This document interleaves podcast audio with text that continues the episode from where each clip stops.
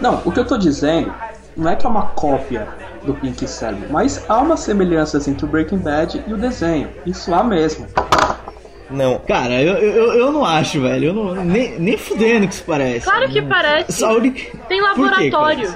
É simples assim. só, só por isso. Só por isso. Exatamente por isso. Não, não. Por que mais que parece? Ó, eu vou ser sincero. Olha só, começa pela premissa, certo? Qual que é a ideia do Breaking Bad? É um que é um gênio e o outro que é um imbecil. É a música tema do desenho. Não, eu não acho que é um gênio imbecil, velho. Eu- pelo contrário, eu acho que o, que, o, que o Jesse ainda ajuda mais do que o Pink ajuda o cérebro, Ah, por exemplo. Muito bem lembrado. Jesse, como é o nome dele? Pink. Pink, né? E o do Walter? Não, mas é.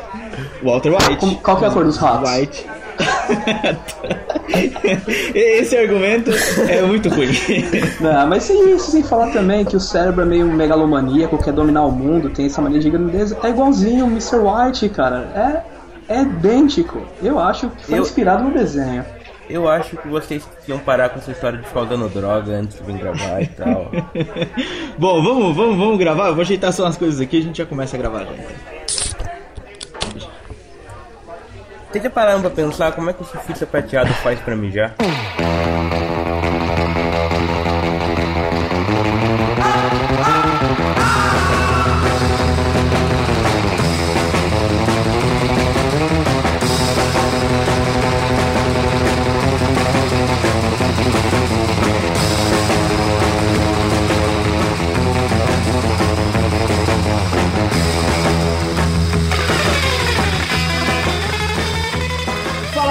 Fala galera, tá começando mais um Banana Cast. Eu sou Edão e serei seu guia por hoje. Vamos apresentar a bancada desse episódio, prometendo levar todo mundo pra comer no Big Kahuna Burger Rampini. Melhor hambúrguer havaiano. Fornecedor de piadas para Mia Wallace, Leco. É, eu não queria dizer, mas a culpa é minha daquele piloto não ter sido aprovado. Pronto para alertar os ouvintes sobre os malefícios dos cigarros, Red Apple, Marcel Bittencourt. Porque se ele não te matar, o Vicente Vega te mata. Vocês estavam pra notar que todo mundo que fuma um Red Apple morre. Morre. É, não, não, não determina, não por causa do cigarro, mas morre. A seja- Wallace Ah, não. morreu. É, na verdade não morreu a Mia Wallace, não morreu o, o, o Mr. Orange no Pulp Fiction, que eu não sei o nome dele, também não morreu. Ainda, né? Ainda não morreram. Já vamos Calma. chegar, né? Meu amigo, se você é um cara desavisado, você ainda não entendeu as nossas piadas aqui, vamos falar de Quentin Tarantino no programa de hoje. Aproveitar aí o lançamento de Django Livre nos cinemas, lançado semana passada, e vamos falar sobre a obra do gênio, eu posso dizer assim, não sei se eu posso dizer assim, se todo mundo concorda comigo, é o gênio Quentin Tarantino, mas antes disso, vamos dizer pro pessoal como é que eles falam com a gente, mandam recados, e-mails, comentários e etc, e depois a gente parte, parte pro tema. Beleza? Beleza. Então, beleza. Pelo Twitter, se você quiser falar com a gente, é o arroba supernovonet ou twitter.supernovo.net. Dona Rampini, Facebook.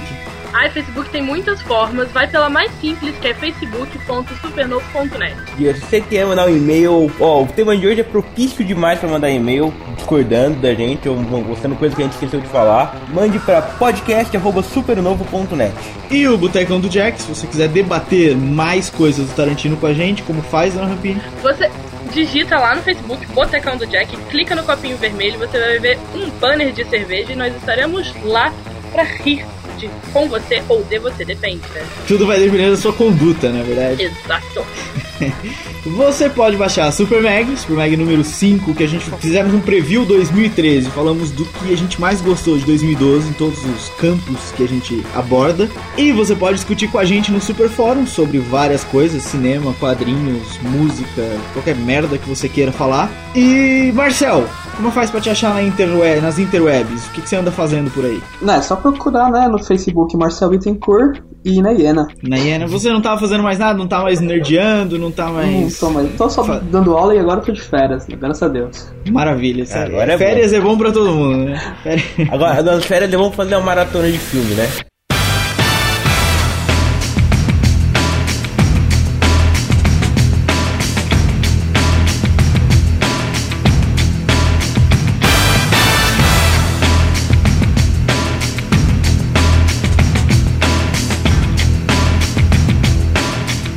Gente, vamos falar de, de Tarantino, mas vamos explicar mais ou menos a linha do programa. A gente vai falar sobre ele, obviamente, falar sobre os filmes dele, obviamente, mas a gente vai tentar fazer as ligações do famoso Código Tarantino. Se você não conhece Código Tarantino, é um curta-metragem é, da, da produtora 300mm, que é protagonizado pelo Celton Mello e pelo... Seu Jorge. Seu Jorge. Me, fal- me faltou o nome do cidadão, seu Jorge, que eles até reproduzem uma cena é, do Pulp Fiction, sentados ali na mesa do bar, etc. E se você nunca viu, veja primeiro isso no YouTube, depois você volta aqui, é, sei lá, 5 minutos o, o curso. 10 minutos. 7, 15 minutos aí, 15 minutos, aí, é minutos com rapidinho. É rapidinho, então assiste lá o curta, volta aqui, a gente vai fazer mais ou menos as ligações, vamos achar novas ligações nos filmes, vamos tentar encaixar o Bastardos Inglórios, o Django, é, vamos tentar encaixar o que mais que tá fora disso, eu nem sei mais o que tá fora do código, enfim, a gente vai falar sobre tudo isso, tentar fazer ligações aqui e devagar sobre a obra de Quentin Tarantino. É, em termos de spoiler, é, vai ter spoiler sobre todos, até Exatamente. sobre o Django, só que como a gente vai deixar o Django pro final, por- por motivos de razões, a gente vai deixar o Django pro final. Então a gente avisa quando vai começar o Django. Se não viu ainda o Django no cinema, vá ver. E se não viu, não ouça, né? Exatamente, a gente até pode citar o Django antes, mas a gente não vai dar spoiler. No fim, a gente vai poder dar algum spoiler é, naturalmente pra explicar uma coisa ou outra, enfim. É, então, como o Leandro disse, a gente avisa antes. Queridos, quem quer falar assim primeiro sobre Tarantino? Quem quer dar uma primeira palavra sobre, sobre o cidadão? Bom, eu posso falar de forma bem eloquente, assim, dissertar e dizer que ele é meu diretor favorito. É isso. Por que, que ele é o seu diretor favorito? É porque o cara é foda, sem mais. Uma, uma coisa que eu acho Tarantino foda é que ele, ele criou um gênero no cinema. É o gênero Tarantino, entendeu? É uma releitura, um estilo de fazer cinema novo. Não tem muita gente que possa, possa dizer que também fez a mesma coisa no cinema. É, eu concordo com isso. Eu concordo que os filmes dele são diferenciados. Eu admito que eu até pouco tempo não gostava, mas eu aprendi a gostar com, com um certo esforço que eu fiz nas últimas semanas pra- pra reassistir os filmes todos. Então eu aprendi a gostar do estilo que ele faz. Não era uma coisa que me agradava, mas eu aprendi a gostar. É, e sim, concordo, velho. É um, é um gênero totalmente diferente. É um gênero totalmente É diferente. dele aquilo, né? E é disso que a gente vai falar. Exatamente.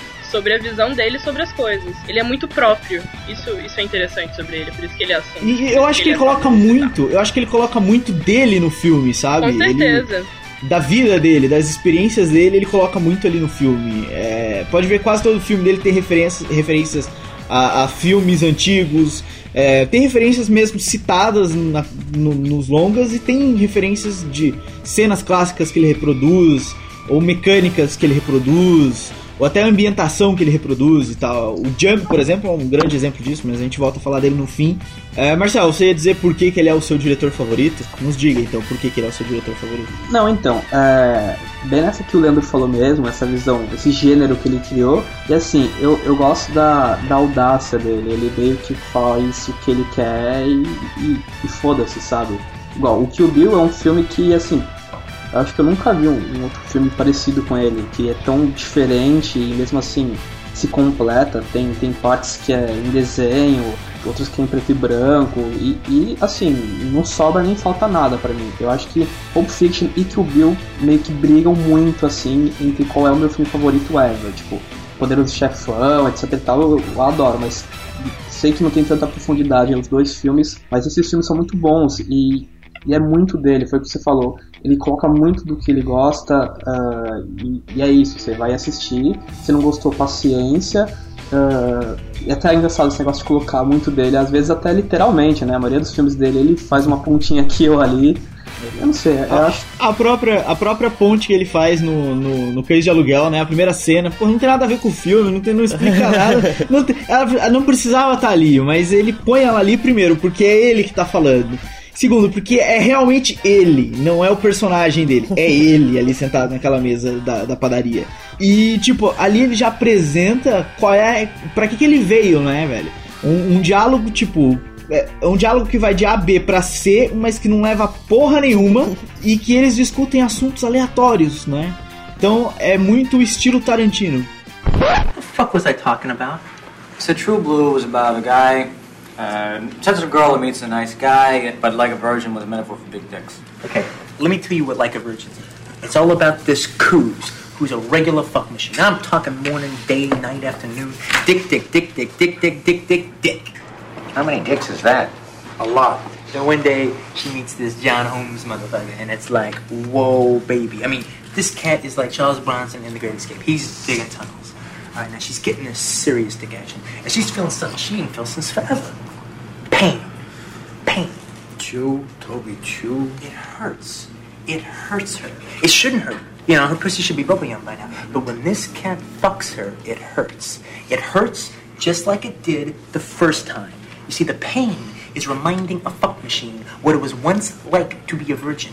Hence, like a virgin.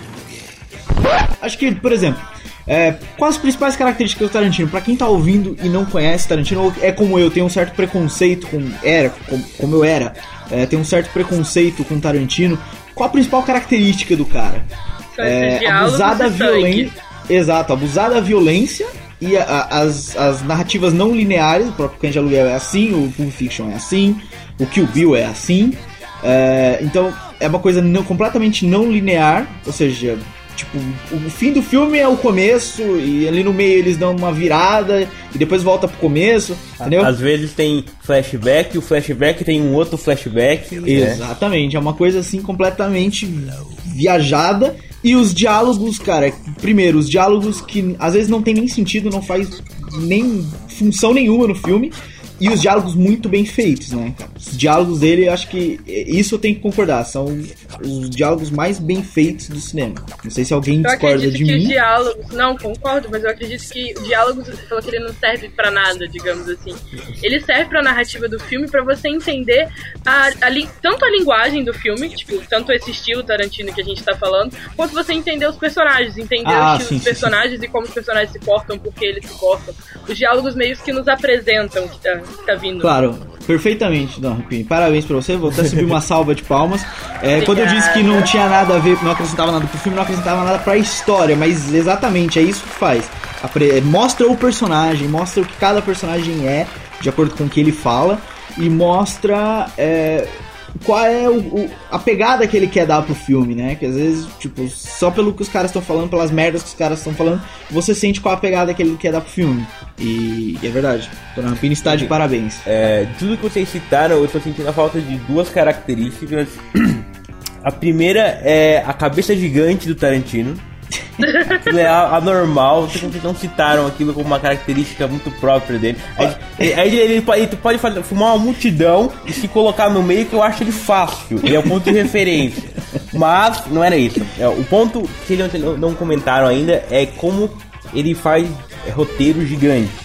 Sabe? Às vezes a gente vê um filme do Tarantino, o Pulp Fiction, com 2 horas e 40, se não me engano, mas pode ter certeza que ele tirou pelo menos umas 3 horas de filme dali, sabe? O Django agora também tem 2 horas e pouco, ele tirou quase 3 horas de filme dali.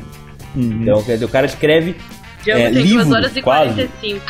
E ele tirou muito tempo de Django, porque a, a versão que vai sair em quadrinhos é muito maior. que Vai sair, tá saindo em quadrinhos nos Estados Unidos é muito maior. Então, quer dizer, o cara escreve livros, quase livros mesmo de, de, de roteiro pra cada filme. Não, o, o O próprio- próprio Kill Bill, né, ele tipo, era gigantesco e mesmo depois de todas as mutilações ainda não deu pra caber no aceitável. Aí teve que ser dividido em dois, né, mas no início era pra ser um só. Pois é, o, o- quando ele exibiu no, no, no, em Cannes 2004, 2004, acho que é 2004 se eu não me engano, é, ele exibiu uma versão do Kill Bill Volume 1 com 3 horas e cacetada. E não é isso que foi pro cinema, foi 2 horas e pouquinho, quase 3 horas. E, e vale lembrar que o Kill Bill era pra ser só um filminho pequeno de transição entre o Pulp Fiction e os Bastardos Inglórios. O Bastardos Inglórios que era pra ser o super mega hiper blaster blaster épico do Tarantino. Aí ele começou a escrever o Kill Bill, se empolgou e fez gigantesco, dois filmes. É, o Bastardos Inglórios já fala disso antes do Kill Bill, e depois ele engavetou a parada e voltou nisso, sei lá quantos anos depois, quase 10 anos depois. Que ele voltou pro, pro Bastardos Inglórios. E que ainda vai terminar, né? Há quem diga que o Django, Bastardos Inglórios e um terceiro filme que vai vir agora é, de fazem uma uma trilogia, trilogia. E o terceiro filme ainda, inclusive, é sobre. É, se passa também na Segunda Guerra. E é sobre um. Um grupo de soldados americanos que também vai lá pra, pra aquela porra e vai descer o cacete nos alemães. né? Mais ou menos isso. Inclusive o, o grupo do Brad Pitt, que eu não me lembro o cara. Os Bastardos, né? Bastardos Obviamente. Inglórios. Idiota. É, faltou o nome. Os Bastardos vão aparecer nesse filme. É o que dizem as más línguas, mas enfim, a gente daqui a pouco fala mais disso. Mais coisas sobre Tarantino. Sim, mas não vale falar que ele é a cara do Federer. A gente já sabe. E Samuel Rosa, né? Eu não acho ele parecido com Samuel Rosa, é muito mais Eu Eu não achei ele parecido nem com o Federer. Ô louco, pelo Mas amor eu de Deus. concordo que pessoas sósias são esquisitas, elas são muito parecidas. Sempre te falei que o Tarantino é um dos maiores, né? Sempre falou, meu. Mas sempre falou merda. Por quê? A única coisa que o Tarantino fez foi cães de aluguel. Agora, o Kubrick, o Scorsese, entendeu? O Kurosawa. Meu irmão, não vou botar esses caras na roda, que esses caras são mestre faixa vermelha, porra. Esses caras são oitavo dan, esses caras são samurais, cara. Porra, quando eu falo dos maiores, tô falando da nova geração, meu amigo. Os irmãos Coen, Jean-Pierre Jeunet, Spike Jonze. Decifrei o código que o Tarantino criou. Pô, tu falar uma coisa aí. Você tem visto o Palito? Teve quem? O Palito é um craque, cara. Tô precisando dele, bicho. Ele tem os códigos pra desbloquear meu Playstation. Você tá de sacanagem, meu? Tô não, cara. Falando sério. Tô dando uma ideia pra você aqui, meu amigo. Fala. aí. Eu decifrei o código que o Tarantino criou. When he started sweet talking to me, he come and tell me everything is alright. He kiss and tell me everything is alright. Can I get away again tonight? The only one who could ever reach me was the son of a preacher man. The only boy who could ever teach me was the son of a preacher man. Yes, he was. He was. Então vamos, vamos pegar agora os filmes dele e vamos tentar colocar no universo. é, acho que é comum pra todo mundo que tá ouvindo que ele tem um universo em que todos os filmes talvez se encaixem de alguma forma, nem que não sejam assim a história envolvida, mas personagens parentes de outros personagens, etc. E ele já declarou isso, ele mesmo já afirmou que isso existe. Ou eu tô errado, Leandro? Ah, ele, ele, é, ele falou mais ou menos numa, numa entrevista lendária, que eu até agora não consegui achar, mas ele fala que ele tem dois universos, vamos chamar assim. Um universo que é essa, que é essa ideia de fazer um, os filmes interligados, que ele chama de, de universo mais que real. em- Ele fala em inglês, obviamente, mas em português, enfim. E Cadê depois o Pedro tem um agora? outro. é, falta o Pedro, menos só. E tem um outro universo que é um universo onde ele faz filmes que seriam exibidos dentro daquele outro universo mais que real. Exato. É confuso de entender, porque é Tarantino. Como Exato, tudo, mas vamos fazer mas- assim, criança, você sepa... Bom, a gente vai separar os filmes do Tarantino até o momento, lançados até o momento, sem o Django, o Django entra no fim, a gente depois explica por quê. É, então ele tem dois universos, um que é o real e o outro que são filmes dentro do real. Então vou dar um Exato. exemplo rápido aqui, Kill Bill é um filme dentro do universo real. Ou seja, por exemplo, personagem de, sei lá, do, do Cães de Aluguel, o Mr. White, por exemplo, ele pode ter visto que o Bill no cinema antes de participar do de Aluguel. Enfim. Exato. Certo. Pronto, fez sentido na cabeça de vocês? Isso Então, também lá. tem uma explicação por que os filmes estariam dentro dos filmes. Tem uma explicação? É. Qual é a explicação? Tem explicação, a explicação dos Bastardos Inglórios. Tá ligado que tem o urso judeu malucão, tipo, uau, motherfucker, do Bastardos Inglórios. E ele chama Donnie Don, Donowitz. Eu não consigo falar isso. Como eu não consigo falar nada? Donowitz, acho que é Donowitz. Donowitz. Esse que aí. é. Don, é, Donowitz é horrível esse nome, só pra te avisar, Tarantino. Enfim, ele tem o dono Dono, Donowitz. Mora Queima-Roupa tem outro Donowitz, que é o Lee Donowitz. E segundo dizem as más línguas, as teorias malucas da internet, o Lee Donowitz é filho do Donnie Donowitz. E tudo isso, tipo, tem a ver com o cinema ser queimado e essas coisas, porque, tipo, em todos os filmes do Tarantino, que a gente falou lá no começo, a gente tem esse, esse ido- idolatração pela, pela TV e pelos programas e por coisas. Sempre tem uma referência a um filme e uma coisa desse tipo. Então faria sentido ter um filme dentro de outro filme, porque isso é importante dentro do universo real. Deu pra entender? Sim, então você tá dizendo que o, o Lee Donuts, que é filho do Donnie Donuts, que é um personagem do Bastardos Inglórios, é um produtor de cinema que provavelmente é o cara que produz esses filmes dentro dos filmes. Provavelmente. Exato. Ok, pronto. Fez sentido na cabeça de vocês, crianças? A Então. explicação funcionou, então vamos lá. Funcionou? Então vamos lá. Vamos, vamos é, começar pela ordem cronológica do universo real. Então a gente não vai começar pela ordem dos filmes que o Tarantino fez, e sim pela ordem é, temporal do universo real. Ou pelo, da, da leitura que a gente fez, pelo menos. Né? Pode ser que que algumas gente coisas fez. ali se, de, de, sejam um pouquinho depois, ou ao mesmo tempo, talvez, mas enfim, pela leitura que a Ex- gente fez. Exatamente. É, o primeiro seria o Django, mas o Django a gente vai falar no fim, por razões de motivos, como disse o Leandro, a gente já explicou então. O Django vem antes porque ele se passa na Guerra Civil Americana, que são, sei lá, quase 100 anos antes da Segunda Guerra Mundial. São 80 anos antes da Segunda Guerra Mundial. Você não fala em contas. É, não fala em contas. São 80 anos antes da Segunda Guerra Mundial. Então a gente vai começar pelo Bastardos Inglórios, que foi o último filme dele antes do Django, rendeu um Oscar de melhor ator coadjuvante pro Christopher Waltz e etc. Não, então, é, provavelmente vai render um outro Oscar pra ele no Django também, né? Tipo, Mais, já- mais merecido ainda, eu acho que ele ainda tá melhor no Django do que no Bastardos Inglórios. Eu prefiro Olha, eu- Bastardos Inglórios, mas acho que é porque eu gosto mais de Bastardos Inglórios. Eu vou deixar o meu comentário sobre o Django depois pro final, mas eu acho, sinceramente, que o, o Christopher Waltz, ele é o protagonista do Django, né? Exatamente, eu também acho, eu também acho. É, eu, Eu também concordo, eu comentei a tela no botecão, assim, tipo, 80% do filme ele é o protagonista, né? Né? Mas- Ele é mas também muito mais interessante que o Django. Ah, muito mais. Ah, desculpa, eu não sei, eu não assisti o Ray, mas sei lá, Jamie Foxx pra mim não deu, rapaz. Não- não- Cara, não eu não achei ele mal, eu não achei ele mal como Django, mas realmente o personagem dele tá muito escondido atrás do, do Dr. Schultz, que é o personagem do Christopher Waltz. Não, A gente não ia há- falar do Django no fim? É, Vamos falar vamos lá, Bastardos Inglórios.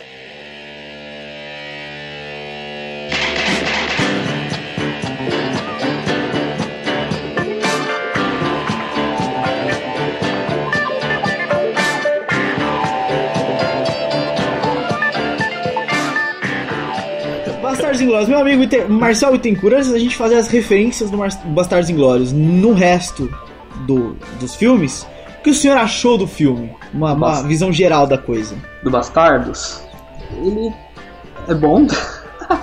a eloquência do Marcel.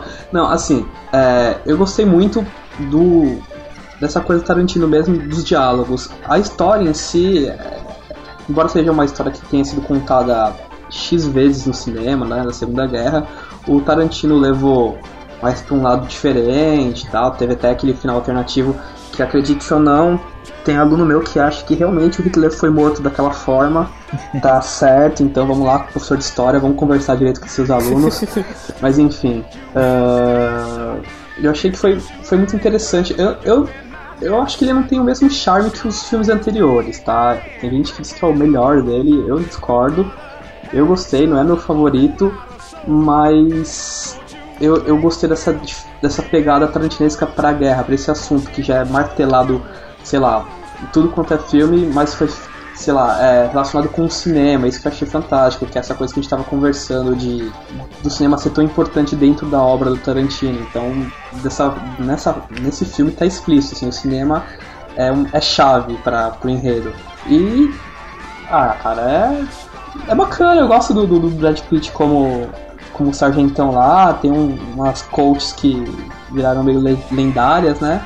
Mas não é meu favorito. Uma coisa que você falou é engraçado, a, a pegada Tarantino de ver a guerra, né? Ele colocou mesmo, como a gente falou no começo, o estilo dele, que é um estilo que ele criou dentro de um tema que é tão recorrente. Isso é, é bacana no filme. Porque eu acho que justamente essa é mais ou menos a marca da carreira do Tarantino. Ele pega um gênero que ele gosta, por exemplo, ele pega filmes de roubo, ou filmes de gangster, ou filmes de, sei lá, Western. o Pulp, Pulp, ou Kung Fu, ou sei lá, Samurai, enfim. Ele pega esse tipo de coisa que ele gosta e ele põe a visão dele na coisa, sabe? Então, por exemplo, o Bastardos Inglórios é o filme nazista do Tarantino. sabe? Exatamente, exatamente. O, o Django é o western, o, É o, é, o, é o faroeste do Tarantino, exatamente. O Pulp Fiction é o Black Exploitation e outras coisas. É, enfim, do, do Tarantino. É. Cada filme tem um gênero próprio dele, sabe? Uhum, exatamente, exatamente. É, quem faz o favor de dar uma resumida na sinopse, dar uma resumida na história dos Bastardos Inglórios pra gente começar a fazer referências aqui? Ó, eu posso falar. O Bastardos Inglórios é o quê? Se passa na, Segunda Guerra Mundial, quando a França está ocupada pelos nazistas, né? Então o que que tem? O Bastardos Inglórios é um grupo que é liderado pelo, pelo Brad Pitt, mais Brad Pitt, que chama Aldo Raine. Ele é um, enfim, um tenentão lá... um, te, um tenentão com, com o sotaque mais divertido da história do cinema hollywoodiano. E os caras fazem o quê? Eles são, eles são, todos judeus E a missão dos caras é simplesmente matar nazistas. Eles vão lá para cada um deles, como o, o, o tenente diz, cada um deles deve 100 scalpos nazistas por, por personagem do Brad Pitt. Então os caras têm que ir lá matar os nazistas, é só isso. Ne- Nesse meio tempo, nós temos a, a história de uma, de uma judia que é vivida lá, pelo não lembro o nome da atriz, e do coronel Hans Landa, que é o cara, o Christoph Waltz, que ganhou o Oscar de melhor ator coadjuvante por causa do filme. E é basicamente isso. E os- eles se encontram em Paris todos, e aí a trama corre para vários lados. É, vamos, vamos dar spoiler do filme não vamos dar spoiler? Ah, não vamos, tanto já não spoiler, assistiu? né? Alguns, al- alguns, É, só o que for a necessário, parte né? importante, a parte A importante. gente já sabe que que é- Hitler morre no cinema. Era, era essa a parte importante. Só, só o que for necessário, né? É, uma coisa que o Leandro falou que era engraçada, que agora fugiu da minha mente quando a gente mudou de assunto. Peraí, deixa eu lembrar que era interessante mesmo. Caralho. O que foi que eu falei? Sobre o quê? Ah, ok. É, você estava explicando a sinopse e você falou que primeiro tem a parte do, do, do- dos Bastardos Inglórios, do grupo, e depois tem a história da judia. E isso é muito Tarantino também, né? Ele conta duas, três histórias no mesmo filme. É, e que que no final todas das se elas se ligam, encontram. né? Exato. Exatamente. Que todas elas se encontram. Isso é completamente a característica do cara. E que é que se você parar pra ver é mais ou menos a, a, a alma do universo Tarantino, que são várias histórias que se encontram. Olha, o primeiro filme que eu vi dele, que não é muito assim, é o Django. O Django é uma história linear. Ou vocês discordam Sim, de sim, mim? Não, não, não. É uma história Não linear. concordo. Ele É. não, não são. Primeiro, não, não são várias histórias, é uma história só. E segundo, não- elas não. Tipo, ele não, não tem aquela. É, mostrar o fim no começo e etc. Tipo, mudar o tempo da coisa e depois fazer tudo se ligar no fim. É, é linear, linear mesmo, como é início, meio e fim. É a primeira vez que ele faz isso. Ah, no máximo tem uns flashbackzinhos assim de leve, mas em geral é linear mesmo. Mas bem de leve dessa vez até, Ah, bem de leve bem, mesmo. bem de leve. É, Acho que o único flashback que eu lembro é ele atirando. Tipo, que aí Eu volta acho que é lá mais pra cena aquela da neve e cena tal. do. Eu acho que é mais aquela cena do. do. do Klan, que os caras descem correndo primeiro. Aí quando eles já estão cercando a, a, a carruagem, a cena volta e explicam antes deles começarem, não sei o que, não sei o que. E ah, mas a É, mas história são de coisas- qualquer forma é linear. Não, não são coisas Não, da assim- história, acabam sendo é, Um recursozinho. de- cenas não lineares. Não é uma histó É. A história é, li- Não, é sim, linear, exato, mas as cenas exato. não são lineares. Bom, senhor Leandro, pra você, Bastardos Inglórios é o preferido, Tarantino? Já que eu perguntei pro Marcel, agora é a sua vez. Ah, pergunta complicada. Não, não é o meu favorito, cara, eu acho. Não é? Qual é o seu favorito? Pulp Fiction? Pô, acho que eu fico com Pulp Fiction, hein? Ou Ah. Cães de Aluguel, acho que com Cães de Aluguel, cara. Eu gostei mais do Cães de Aluguel. Vou ser polêmico, eu não gostei desse do Cães de Aluguel. Assim, gostei, mas não, não achei a porra toda que falam, sabe? Não achei. Mas eu, eu, eu acho, eu acho que eh, depois que a gente terminar do o coisa, eu vou dar minha opinião mais complexa, mas eu acho que o Tarantino vai meio que diluindo um pouco a, a ideia que ele tinha de cinema, mon- mon- montando um outro Tarantino da carreira dele, que acaba que Concordo. esses filmes mais recentes seriam diferentes dos iniciais. Concordo, concordo. Cães de Aluguel é. meio experimental, parece que ele ainda não tinha encontrado exatamente o que ele queria. Ah, sim. Foi o primeiro, né? Foi o primeiro dele. É, Rampini, pra você, Bastardos Inglórios. Bastardos Ingló- Inglórios é o meu favorito. Não sei dizer se é porque eu realmente acho ele o melhor filme. Muito provavelmente é pelo, por como eu o assisti, por quando eu assisti. Eu assisti Kill Bill, tipo, um pouco mais nova.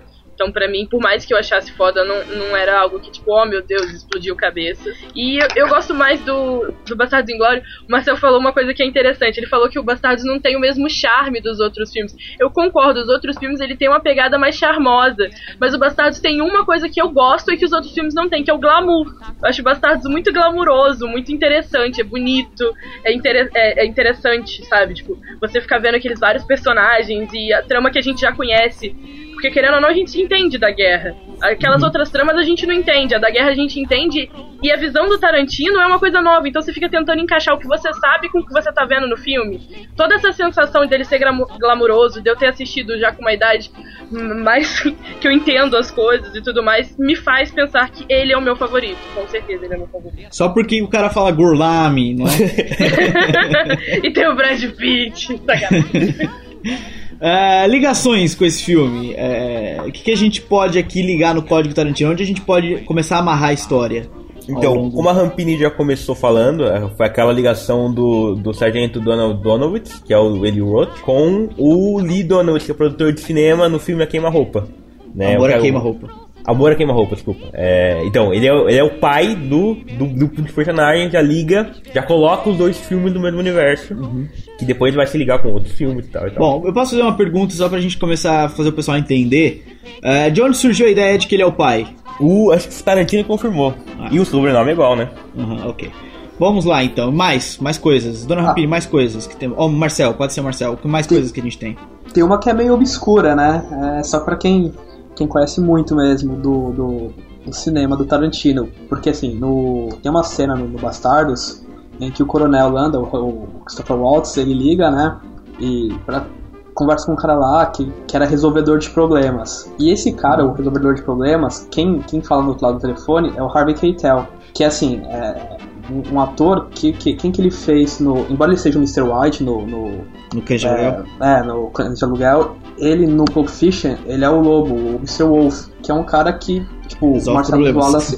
Isso, Marcelo Wallace tem pra. Ele chama, o cara vai lá e resolve problema, qualquer tipo de problema, seja se você estourar o- a cabeça de um, um cara no carro, ou, sei lá, problema de guerra, entendeu? Então, eu acho que tem essa ligaçãozinha, é bem sutil, mas, mas é, é o Harvey Keitel. Então tem essa pegada de resolvedor de problemas entre os Sim. dois filmes. E ele provavelmente pôs o cara pra falar no telefone de propósito, né? Lógico, lógico, né? pra aumentar nosso, as nossas especulações. É, Mas que- é curioso, porque. Desculpa, Marcelo, com- completa. Não, então, aí tá. Agora eu não sei se no universo do Tarantino é o mesmo Mr. Wolf, por questões de idade, né? Embora no, no Pulp Fiction ele já seja bem velho, talvez aí ele fosse o Mr. Wolf mais novinho, né? Mais questão de tempo, mas talvez seja, né? Fica aí, não, não é explícito, mas quem sabe, de repente. Eu acho que o Mr. Wolf é um cargo tipo 007, saca? Vai passando de um Olha, olha, gostei dessa teoria, por que não? Por- e por i- até por isso ele seria chamado de lobo, que se você prestar atenção, no Pulp Fiction, o tempo todo ele é chamado como o lobo, mas ele se apresenta, ele faz questão de dizer o nome dele, ele faz questão que as pessoas falem pelo nome dele. Aham, Então, tipo, exatamente. eu acho que lobo é um cargo. E que sempre tem esse cargo que é o cara que resolve os problemas. É, o curioso é que o Tarantino já falou que existem alguns personagens que conseguem transitar entre esses dois universos. Alguns personagens que estão no universo real, mas que também aparecem no universo, nos filmes que são no, no universo de filmes dentro do universo real. O Lobo é um desses personagens, que, o Tarantino, que o Tarantino disse. E o outro era um delegado, um, um delegado É o polícia, xerife Earl McGraw. Ele é que aparece, aparece em em, quase todos, né? vários filmes. Eu fiquei louca ontem olhando o nome desse cara. Ele sempre tem o mesmo nome, eu fiquei muito irritada. Ele aparece em vários filmes mesmo, tipo, em vários filmes, de alguns dos filmes são filmes, filmes, e alguns são filmes reais, entre aspas. Eu não sei como, aí tem que precisa melhorar Eu- essa, mas eu essa acho nomenclatura. que, que mas, o, o, o Earl McGo, que eu vou explicar agora o Earl McGo. O Earl McGo, ele é sempre feito pelo Mi- Michael Parks, e o Michael Parks, ele faz o Earl McGo no Um Drink no Inferno, que é o xerife lá que, o cari- que os carinhas matam, e isso aparece no documentário do Código Tarantino, claro. E ele também faz um xerife que também chama Earl McGo no Kill Bill. Que são, segundo o código, dois filmes dentro dos filmes. Eles não são o universo geral, eles são filmes dentro dos filmes. E ele também faz um Earl McGo no Planeta Terror e no A Prova de, a prova de, a prova de Morte. Que também, pra mim, são filmes dentro dos filmes. Então eu acho que ele acaba sendo um personagem dos filmes dentro do filme. Eu acho que ele não transita entre os outros. É, engraçado que esse ator, quando ele não faz esse xerife, ele aparece nos filmes, filmes de verdade mesmo. No Kill Bill, ah, não, mas Kill Bill é dentro do filme, né? Que filme era é desse dentro do filme? Tem uma Eles são outra dois coisa muito louca. personagens, né? Ele é o É isso Esteban que eu ia falar. e no The Jungle ele aparece também. Vocês, não sei se vocês viram ele lá. No, no Django ele, Ele aparece, ele é o Ele aparece, advogado ele- Leonardo. Oi? Ele não é o Não, ele é amiguinho, Leonardo. ele é amiguinho do, do Quentin Tarantino no Django, não é? Daquela, daquele bando. É, é, é, que ele era é, advogado é, do é, Leonardo, é, cara. ele, ele é, o- é um dos três. é um- eu acho que é o cara que entrega a arma, se eu não me engano. É, É. o que dá arma pro, pro Django no finalzinho. Mas seria muito mais legal se ele fosse o xerife lá do começo. Seria, né, velho? Seria, Ia ser seria muito mais foda. Não Seria pensaram nisso. Não, não, então. Ia ser muito mais engraçado se ele ainda se chamasse Ian McGraw, né? No... Claro. Nossa, ia ser muito épico. E, e- aí ia ser muito, tipo, cargo sendo passado. Mas, tipo, outra coisa muito esquisita sobre esse ator, o Michael Parks, é que ele faz a frequência de um drink no inferno e faz o Kill Bill Volume 2, mas ele muda de personagem. Ele é o mesmo ator e muda de personagem. A gente vê, às vezes a gente vê o personagem mudando de ator de um filme pro outro por ser necessário e tudo mais. Mas esse é um ator que ele faz dois personagens no mesma história. ele é, tipo, nesse nível. No Kill Bill ele passa a ser o Esteban, o Esteban como o Marcel falou, e no Drink no Inferno ele passa a ser, deixa eu ver, eu perdi o cara. No Drink ele no Inferno ele é o, ele é o, xe- é o, é o Ambrose xerife. Bierce. Não, Ah. no, no, ele é o Drink no Inferno, ele é o xerife no primeiro Drink no Inferno. Aí tem o Drink do Inferno 3, que é a frequência, que vem antes de todos. Aí ele não é mais o xerife, ele é outro cara. Ele muda de É, é, personagem. é Ui. complicado, né? É complicado. É, mais coisas, mais coisas. Então, voltando pro Bastardos Inglórios, é, o Carrambini falou que o Hitler morre no, no- no cinema. Esse é um, é um fato, não, é, não tem ligação com os outros filmes, mas é um dos fatos importantes na teoria do universo Tarantino, porque, segundo aí as teorias, né, como o Hitler morre sendo metralhado num cinema, como é uma morte acaba sendo muito mais violenta do que ele se matando, enfim, escondido em lugar, é, esse fato choca tanto, cho- choca entre aspas, mas enfim, tem tanto impacto na sociedade americana que os caras passam a ser mais é, insensíveis à violência, o que explica muito por que os filmes do Tarantino são tão violentos. Por que, por exemplo, os caras matam sem pensar e saem dando tiro tranquilamente, esse tipo de coisa. Porque eles tiveram esse choque tão grande, num evento tão grande da história da humanidade. Por ser num cinema, como a Rampini já falou no começo, por ser num cinema, isso acaba que volta a- ao interesse da, da sociedade na cultura pop, no cinema, nos filmes. Por isso que todos os personagens têm aquelas os quotes e, a- e as referências na ponta da língua pra fazer. Ah, você parece fulano de tal do filme tal, ou ciclano do episódio X do- da série tal, não sei o que. Exatamente, exatamente. Esse que você falou agora é, tem uma, uma, uma referência legal no, no Cães Aluguel, mas a gente já vai chegar lá. É, então, mais, mais ligações do, do, do Bastardos Inglórios com o resto do universo. Do, do universo. O resto do universo. Olha, eu não lembro mais nada. Eu tenho cor- uma com o Coronel Landa com o Django, mas depois a gente fala na hora do Django a gente fala sobre. Mas eu acho que só. Então vamos, na, na sequência eh, cronológica dos universos, o próximo filme seria Amor a Queima-Roupa, que é só roteiros do Tarantino, certo? Ele não dirige Amor a Queima-Roupa. Eh, eu não vi Amor a Queima-Roupa. Alguém viu Amor a Queima-Roupa? Eu vi. Não, mas. Então fala. Você viu? Eu, Eu vi, é, E curte o filme? É parecido com o estilo Tarantino? Não é? Como é que é? Não, não é. Porque assim, é, tanto esse quanto o Assistente Natu é, por Natureza não foi ele que dirigiu, então assim, o roteiro é bem Tarantino, mas a forma que o filme é apresentado não tem aquela pegada dele, entendeu? Uhum. É, o filme é legal, é, inclusive eu tava conversando com o Leandro no Skype, desse fato eu não sabia que. Só pra comentar aqui, o próprio. Esse filme foi inspirado meio pelo Jack Brown, né? Que é um. Enfim, eu tô, tô saindo fora do É, assunto. pe- mas, pelo, enfim. autor, pelo autor Jack Brown e tal. Jack Brown, mas a gente já volta lá. Ah, olha só, o filme é legal, tem atores foda no filme, tipo, tem o Brad Pitt, né, fazendo drogadinho. Ah, Tem Gary Oldman. Tem o Gary Oldman, tem Christian Slater, ele é o principal, né, e, e é, é, pelo roteiro você vê que é quase uma, não diria uma autobiografia do Tarantino, mas é uma, meio que uma idealização, né, se o Tarantino tivesse culhões, acho que ele seria daquele jeito, porque o cara é um nerd, é, fissurado por cinema de Kung Fu, quadrinhos, ele trabalha, acho que numa loja de, de discos. É, e aí ele conhece essa garota, Alabama, é, que é uma garota de programa, né? Dessas, dessas Scotch Girls, e meio que ele se apaixona tal. Só que assim, quando ele se apaixona, ele não sabe que ela é uma garota de programa.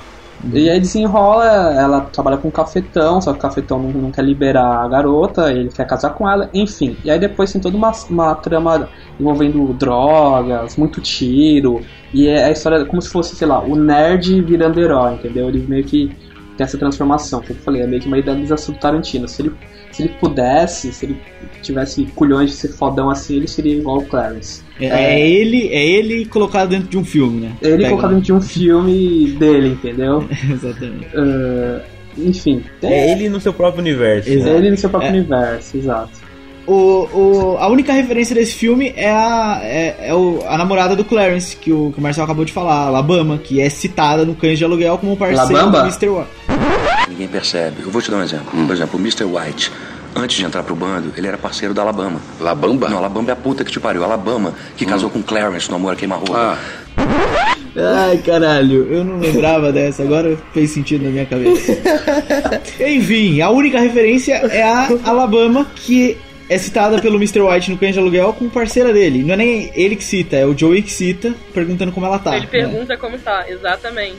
Então ele aqui a gente fala que pode- ela não era parceira, que, ele, que ela só fez alguns trabalhos. Ele não gosta muito da Alabama, não.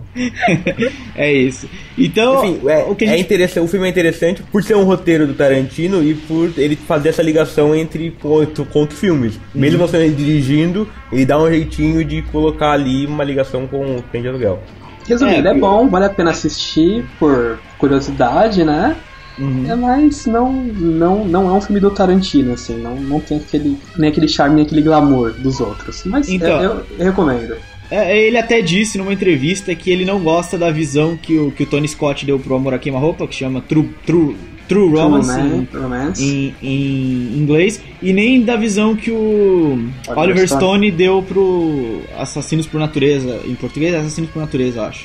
É, É. E ele disse que ficou muito videoclipe e tal, então ele não gosta muito dessa, dessa visão que os caras deram pro filme, mas tem ligações, tanto um quanto o outro tem ligações com, com o universo dele, afinal o roteiro é dele, né?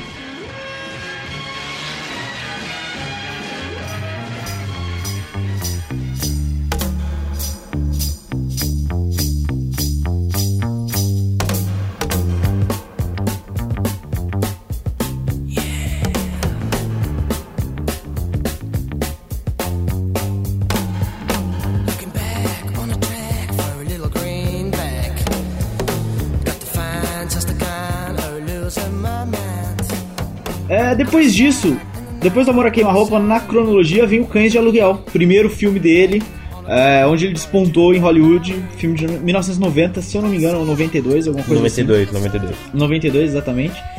E é, é, Talvez dizem que é a obra-prima dele, que é o melhor filme e tal. Eu não acho, eu acho Pulp Fiction o melhor filme dele, mas enfim, eu acho que é o que mais tem referências e é o que mais pega referências, certo? Sim. É, o pessoal vai pra lá, vem pra cá e eu, tipo, o Cães de Aluguel acho que como se fosse o centro da coisa toda, não é? O Cães, o Cães de Aluguel e o Pulp Fiction, acho que são os dois filmes centros da coisa toda. Exato. Exato. Ok. E eles. Até porque, dois- até porque o Cães de Aluguel, o Pulp Fiction foi tipo um intervalo de dois anos. Um saiu em 92 e outro em 94. Uhum. Então, é quase como se eles fossem mesmo. É, tipo, de Aluguel 1 filme, e né? De Aluguel 2. É, quase se fosse volume 1 volume 2, cara. São muito juntos os dois. Por vários motivos que a gente já vai citar. Tem coisas até que dá pra dizer, pô, é a continuação um do outro, né? É, as, as referências são tantas que é a continuação. O, a Exato, o caso exato. da maleta, por exemplo, é um. Se a maleta E- fosse a personagem principal, seria a continuação. Exatamente, exatamente. É, bom, quem quer falar do Cães de Aluguel? Mais ou menos sinopsezinha, o que acha, alguém quer, prefere falar? O Leandro tinha uma teoria boa do Cães de Aluguel. Quer falar, Leandro? Teoria boa que tinha. Ah, eu tenho uma teoria muito boa do Cães de Aluguel. O Cães de Aluguel, pra mim, é a versão live action daquele, daquele jogo de tabuleiro Detetive, sabe? Faz Foi- sentido, pô, faz sentido. Foi, foi o, o Coronel Mostarda, foi o Mr. Orange com a, com a arma no armazém. Mas é uma teoria Não, mas ou uma é sério. tese? Essa fita aqui é minha tese sobre o cara. Peraí, é código ou tese? É uma. Eu não sei a diferença. Porque você sabe que tem diferença, né, Leandro? Entre teoria e tese. Sei sim, senhor. Sei sim, senhor. Mas não, não, não, não, não pensei tanto a esse ponto. Então vamos ao que interessa. O que o senhor acha de Cães de Aluguel e dá uma sinopsezinha? Ó, o Cães de Aluguel é o seguinte: é um grupo de seis, seis bandidos. Ele é formado por um, por um chefão chamado Joe Cabot. O cara junta seis bandidos que não se conhecem de nenhum lugar. E cada um usa um codinome de uma cor. Um é o Mr. White, outro é o Mr. Orange, outro é o Mr. Pink, Mr. sei lá, que não lembro Mr. mais. Blue, Blonde, Blue Mr. e Brown. Brown. Acho que o Brown, é o Blue Brown, e né? Blonde. É. Aí, Ok, aí tem várias, tem várias. Esse, eu acho que esse lance de colocar, de não dar nome e no fim das coisas a gente só sabe o nome do do Mr. Blonde, a gente sabe o nome real dele e do Mr. White. E são os únicos que a gente sabe o nome real, se eu não me engano. Não, a gente do sabe do Mr. Orange Orange também. O Orange. A gente também sabe o nome dele. Sabe. Então, Sabe, é, é uma coisa que dá pra ligar. Quantos filmes, por exemplo, o Mr. Pink e o Steve Buscemi aparece no Pulp Fiction numa cena de 3 segundos. Mas e aí, como é que a gente vai Jura? saber? se- Que Sim. merda, não vi. Você não viu ele? Nada com essas coisas. Pô, perdeu. Eu não vi- eu- ontem de noite, de madrugada, eu descobri que É. o Vicente Vega tinha morrido. Pra você ter noção de, de como sou Caralho, você não viu a cena dele Como morrendo? ela, ela presta atenção, né? é, Eu e o Bolete, a gente ficou horas discutindo que ele tava vivo. A Bolete ainda ficou falando que ele tava vivo. Caralho, mano. É que é uma ceninha. É uma cena tão discreta, né? Tipo, você quase não percebe ele sendo metralhado pelo Butch, né? Não, o lance, mas é que o lance é que a cena é no meio do filme e o cara tá na última cena do filme. Acho que isso É. confundiu a cabeça dela, mas é porque. Foi isso mesmo que aconteceu. Exatamente. Ah, depois que o cara foi metralhado, ele foi tomar um cafezinho lá no café. É normal, tá ligado? Não, mas eu já me resolvi quanto a isso. Estou bem. Bom, prossiga, Leandro, na sua sinopsinha. Enfim, ele, esse, esse Gangster Joe reúne esses seis caras para armar um roubo numa joalheria. O problema é, quando eles chegam lá, dá uma merda, um dos caras fica louco, bata um monte de gente, a polícia tava por perto, veio com uma armadilha, já começa a atirar em todo mundo, alguns deles morrem. E os outros voltam pro armazém, onde eles ficam, começam a, a, a desconfiar que um deles era um policial disfarçado. E aí começa aquela, aquela coisa, ah, é você que é, o, que, é o, que é o policial, você que é, mas cadê o diamante, cadê o fulano, cadê o ciclano? E aí vai até a gente descobrir quem, quem matou, quem na, no candelabro, na, na biblioteca com o candelabro. Exatamente, exatamente. O filme se desenrola quase todo no, no armazém, não é? A maioria só sai pra fazer cenas de flashback, mas o filme todo é desenrolado no armazém e na, e na lanchonete no começo do filme, que é aquela cena que eu falei logo no começo do podcast. E aí a gente vai pegar várias referências. Inclusive, quem assistiu o curta vai ver várias referências daqui que a gente vai citar, estão no curta do, do Celton Mello e do, do seu Jorge.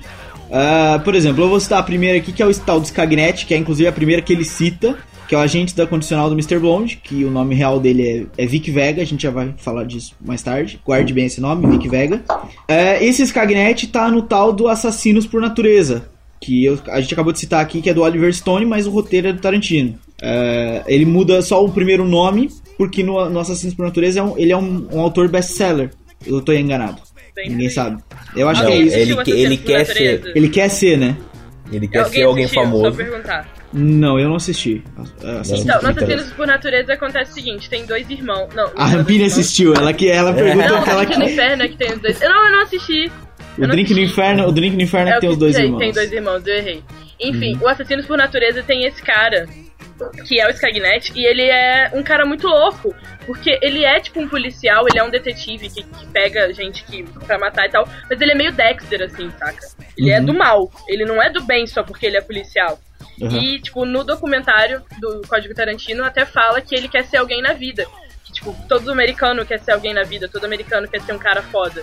Mas, tipo, Uhum. ele, ele é do mal mesmo, ele é esquisito no filme do Assassinos por Natureza. E Uhum. na conversa que o Mr. Blonde tem com o Joey, e com o filho do Joey, que eu não, lem- não me lembro o nome, perdão, ele- Ed. eles falam como se o Skagnet fosse um cara mal também. Tipo, eles falam, um cara como você não merecia estar com o Skagnet, sabe? Eles não chegam a falar que o Skagnet faz muita coisa, tipo, de maldade. Ele fala, ah, ele não me deixa fazer não sei o que lá. Fala uma bobeira, tipo, não me Uhum. deixa tomar sol sozinho. Mas a impressão que se tem é que um cara como o Mr. Blonde, que é um cara, tipo, querendo ou não, um bandido e tal, que não tem medo das coisas e tal, não gosta do Skagnet porque o Skagnet é malvado. E no Assassinos por Natureza, o- Skagnet também, assim. Os dois personagens, eles não dividem só o sobrenome. Eles dividem, e- ou, a profissão também, que no final das contas, um é agente de condicional e o outro é detetive. Pode ser, sei lá, que ele tava se transitando ali entre cargos e tudo mais. Aham, eles não aham. dividem só o nome e a profissão, eles dividem a personalidade também. Isso é, tipo, uma das coisas interessantes. E pro Mr. Blonde ter medo do cara é porque o cara é ruim mesmo, porque o Mr. Blonde Né? depois a gente vê o que o cara faz, né? Então é, é um pouquinho exagero. Mais referências aqui que a gente pode ligar o de aluguel com o que, Leandrão? Bom, a gente, já falou, a gente já falou do fato do Mr. White trabalhar com a Alabama, do Amor a Queima-Roupa. Uhum. O Mr. Blonde, que vocês estão dizendo tanto, o nome dele é Vic Vega. E ele a gente descobre depois no Pulp Fiction que existe um outro personagem chamado Vicente Vega, que é o de outra volta. Os dois são irmãos. Vic Vega e Vicente Vega. Agora, Aliás, aqui tem uma curiosidade. é isso que eu ia dizer. Então, justamente essa que você ia dizer, eu tô olhando sua mente. O Tarantino já pensou em fazer um filme, Prelúdio de Cães de Aluguel, onde o Vic Vega e o Vicent Vega trabalhariam juntos, em Amsterdã. Entendeu? Só que como os atores já envelheceram e tal, não rolou do, do projeto sair do, do papel. Só que a gente pode, a gente pode imaginar aqui que eles, os dois passaram um tempo em Amsterdã Uhum. se o Tarantino pensou em fazer, não, o filme não saiu, mas a gente pode assumir que sim, que eles pensaram em fazer isso. Olha, detalhe. E o filme não rolou, até porque, tipo, querendo ou não, é um puta de um spoiler. Foi assim que eu descobri que Vicente Vega morreu. Mas é porque os dois personagens estão. Já que eles estão velhos, os dois estão mortos. E rola um boato muito louco. que Eu acho que é muito louco, acho que o Tarantino não falou isso, porque é muito absurdo. Que o Michael, sei lá das quantas, que é o cara que faz o Vic Vega, ele tava falando que ele e o John Travolta não fariam filme, justamente por eles estarem velhos e tudo mais, mas que o Tarantino tinha conversado com ele pra eles fazerem um filme em que os dois eram irmãos gêmeos dos outros dois que morreram e iam vingar a morte dos irmãos, saca? Como se fossem duas duplas de irmãos de irmãos gêmeos. Não faz Isso é absurdo. É muito maluco. E tanto Isso é que a notícia, tipo, é de 2006, sei lá, a gente tá em 2013, graças a Deus esse filme é absurdo. Não foi pro ar. Não aconteceu, porque é muita maluquice. Dois irmãos Uhum. gêmeos de dois irmãos gêmeos que vingou a morte dos irmãos gêmeos. Agora tem, do- tem dois detalhes aqui. É, o Vicente Vega estava em Amsterdã. O Tarantino estava em Amsterdã quando escreveu Pulp Fiction. Ele se inspirou em- na, na estadia dele em Amsterdã para escrever o Pulp Fiction. E não ia ser o Vicente Vega. Ia ser o Vic Vega, aquele personagem. Ele ia colocar o Vic Vega no Pulp Fiction. Não colocou por quê? Porque depois ele ligou a maleta e não fazia sentido, já que ele morreu no cães de aluguel. Entendeu? Não faria sentido, então ele criou o irmão, mas era pra ser o Vic Vega ali, inclusive pelo- interpretado pelo mesmo ator. Não dá É. pra ser o contrário também, porque o Vicente Vega morre no Pulp Fiction, né? Exatamente. Como se fosse antes do, do Cante Aluguel. Tipo, Pulp Fiction antes do Cante Aluguel, ponto da maleta. Não, não ia dar certo. Exatamente. Então não faria tanto sentido. Então ele inventou um novo personagem, que é o irmão do Vic Vega, e colocou o Travolta pra ser o personagem.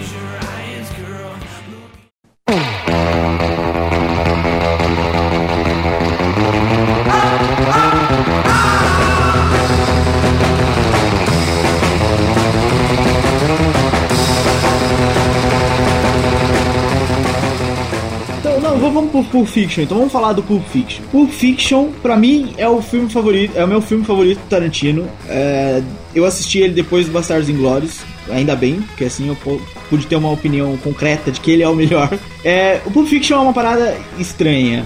São três histórias que na verdade depois é uma história só. É, é- é- uma das histórias é um, um, um- um gangster também, tal como o Joey Cabot no, no Cães de Aluguel, o Marcellus Wallace, que tem dois, não sei se capatazes é a melhor palavra, mas é o Vicente Capanga. Vega, é, capanga, é ótimo, pa- capanga é a melhor palavra pra esse caso.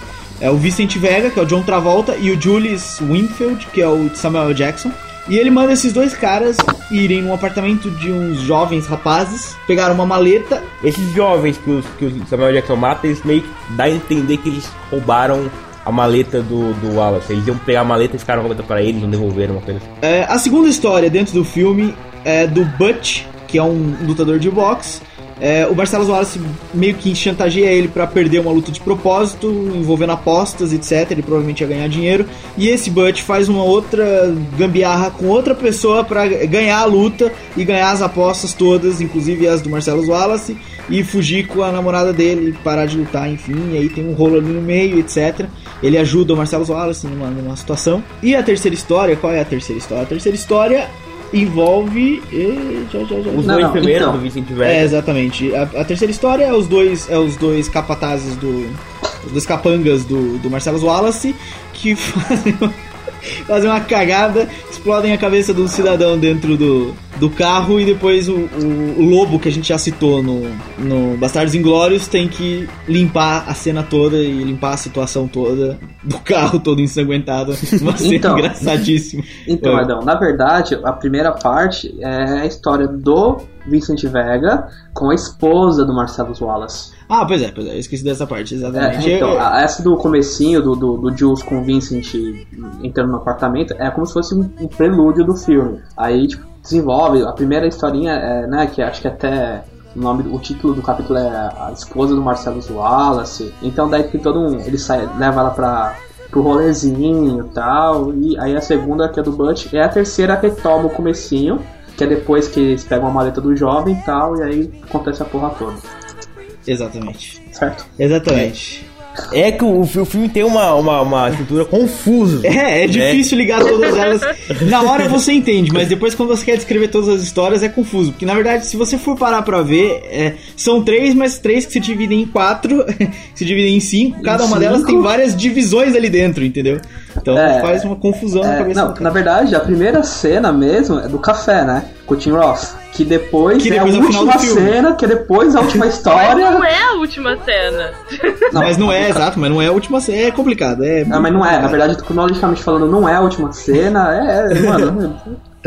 Na hora que você assiste faz todo sentido, porque o Tarantino consegue Mas deixar não é difícil, não bem- é difícil. bem explicado. Ele não, é- ele deixa bem explicado durante o filme. Quando você tá assistindo, a Rampini não, não conseguiu ver o Vicente Vegas sendo morto, mas você entende. você entende o filme todo. Mas depois quando você quer contar, é tanta coisa acontecendo ao mesmo tempo que é difícil você ligar tudo e fazer um resumo só do que aconteceu durante o filme, entendeu? É, mas enfim, é isso. Referências ao, ao Pulp Fiction que a gente pode ligar, principalmente ao Cães de Aluguel, né?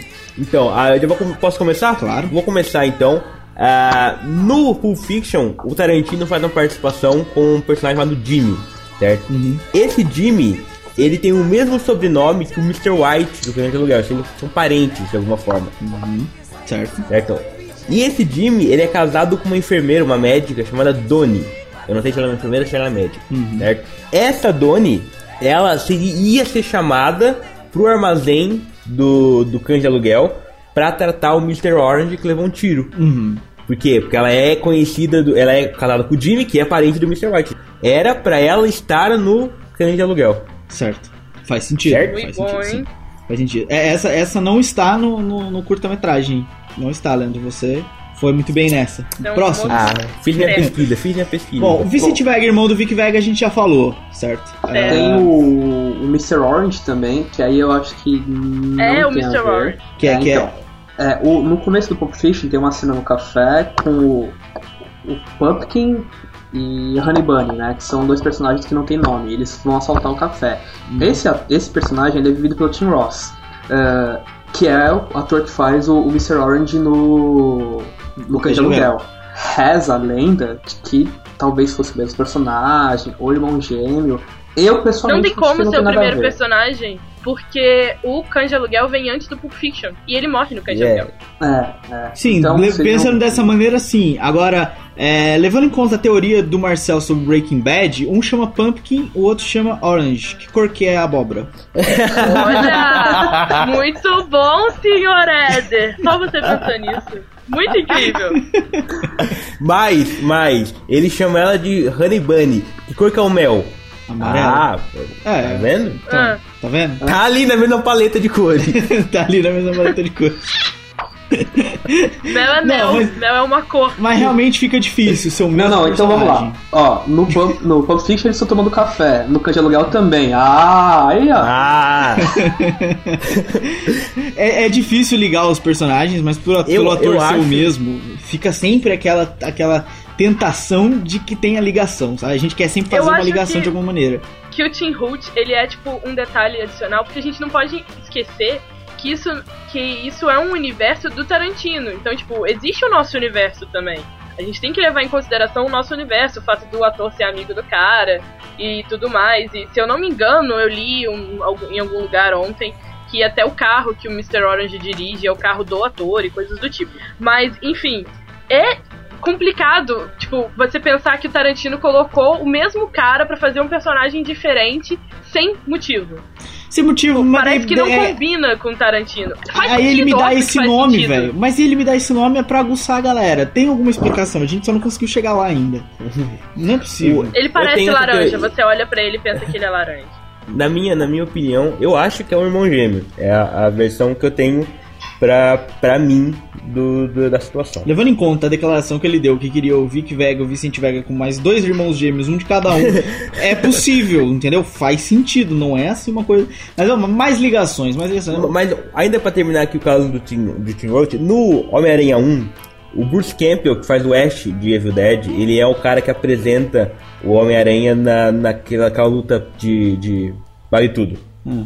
No Homem-Aranha 2, ele é um cara que tá, se não me engano, numa banca de jornal com o Homem-Aranha. No Homem-Aranha 3, ele é um maluco que, que é o porteiro da, da, daquela, do teatro onde a Mary Jane tá fazendo a apresentação e tal. Ou seja, em todos os filmes o cara tá lá presente porque é amigo do Sam Raimi, que, que é o diretor, mais uma, uma essa brincadeira coisa. Pode ser também que o Tim Roth é a mesma coisa, porque também tá em outro filme do, do, do Tarantino. Ele é porteiro de um hotel, um outro filme qualquer que eu não me lembro agora. Aham. Até Então, porque a gente já do falou do. Michael Parks que muda de personagem no mesmo filme, né? Então, o cara ter mudado de um filme pro outro não, não é tão impossível. Ah, mas Eu acho que é o irmão gêmeo, mas o nome. Eu concordo que é o irmão gêmeo pela personalidade dos personagens. Porque um é um policial, o outro é um policial, querendo ou não, tipo, parece que é um policial que as pessoas confiam e tal. Que ele vai fazer, tipo, ele tá numa, numa ação importante, blá blá blá. E o outro é um zero à esquerda, um Zé Ninguém, tipo, é muita história de irmão gêmeo. Cara, é, é, é, é, é, é tu, tem tudo pra se encaixar, a gente só não achou o encaixe ainda, entendeu? Mas Vai, vai aparecer no próximo filme, entendeu? Talvez, O próximo filme vai sabe? uma coisa que vai provar que os dois são irmãos gêmeos. Vai falar que os irmãos gêmeos do Sr. Pumpkin Orange, sabe? Vai ser uma coisa nesse nível. Assim. A gente vai falar, caralho! A gente avisou, vai ser nesse Ah, mais referências. A, a Mia Wallace ser a noiva no Kill Bill, acho que é o mais clássico de todos. Todo mundo já faz logo essa ligação. Ah, quem quer explicar pra mim por quê? Eu, eu posso explicar por quê. Pode. Na verdade, todo mundo acha que o Kill Bill é um filme que passa no universo do Tarantino normal, como se como se fosse um filme normal e tal, no universo real, digamos assim. E a Mia Wallace, depois de, de, de ter visto lá, talvez já tenha visto, ou é, soube de uma forma que o Marcelo foi, é, como eu posso dizer isso, Currado. maneira respeitosa. Enrabado. Currado, currado currado, bonitinho. tadinho. É literalmente currado. foi currado pelo, pelos masoquistas na loja, ela talvez tenha, enfim, deixado o cara, aquela vida desregada, aquela legal de viciada em cocaína, e foi cuidar da vida dela de outras coisas, sei lá, e conheceu o pai Mei, e virou uma ninja foda e virou a noiva. Já como a gente sabe, enfim, que o Tarantino disse que o Kill Bill é um filme dentro de um filme, a minha ideia é o quê? Que a Mia Wallace é a atriz que vive a noiva. Se vocês vão parar pra ver, ela fez um piloto de uma série, que se eu não me engano chamava Force Fox 5, uma coisa assim. Isso, isso. Onde é um grupo, é um grupo de, de agentes especiais, não sei. Cada uma tem uma, uma um estilo. E cada uma dessas, dessas meninas tem meio que um estilo da, do que das meninas de Kill Bill. Uma Tem a- especialidade. É, a, a, a japonesa, a chinesa, não sei, ela é especialista em Kung Fu. E se for ver, tem a Lucy Liu, que tem ali um pezinho no Kung Fu. A fulana, não sei o que, é uma mais daquela sedutora, não sei o que. Tem aquela que é uma sedutora. E a, a personagem que a Mia Wallace fazia no piloto da série era especialista em facas. E a noiva é o que? É especialista em facas e Bill. A própria Vernita Green fala, né? Ah, você que é especialista em facas, que não sei o que e tal. Que a, no, no Kill Bill já. A, aquela Black Mamba é especialista em facas, assim como a, a personagem da, da Mia Wallace era. Ou seja, dá a entender o quê? Que o piloto fracassou, porém, quem sabe virou um filme, Fizeram né? um Virou um filme, filme. E exatamente. faz Ou todo talvez, sentido. ou talvez aquele seja o próprio piloto, vai É. saber. Falta eu acho- piada, falta piada. Da, da- que a meu Wallace disse que tem uma, que tem uma piada sem graça, que eu achei genial por acaso. achei genial, mas enfim. é, e, mas pode ser que ele seja o próprio piloto da série que não deu certo. Uhum. É, Ou seja, enfim, desse- filme. aí entra outro, outro coisa que no próprio código do Tarantino no, no documentário fala, apesar do código falar que elas são a mesma pessoa, não falarem do filme dentro do filme, que aparece o Sony Shiba, que é o carinha lá que em um Drink no Inferno, ele aparece. É no Drink no Inferno? Ele Amor a aparece queima-roupa. no- agora não lembro. Eu namoro é roupa, mas ele dois, Eu aparece. sou foda. Então, ele aparece no- dentro da televisão. O cara tá, tá vendo televisão e ele aparece lá lutando com o Gifu e tal.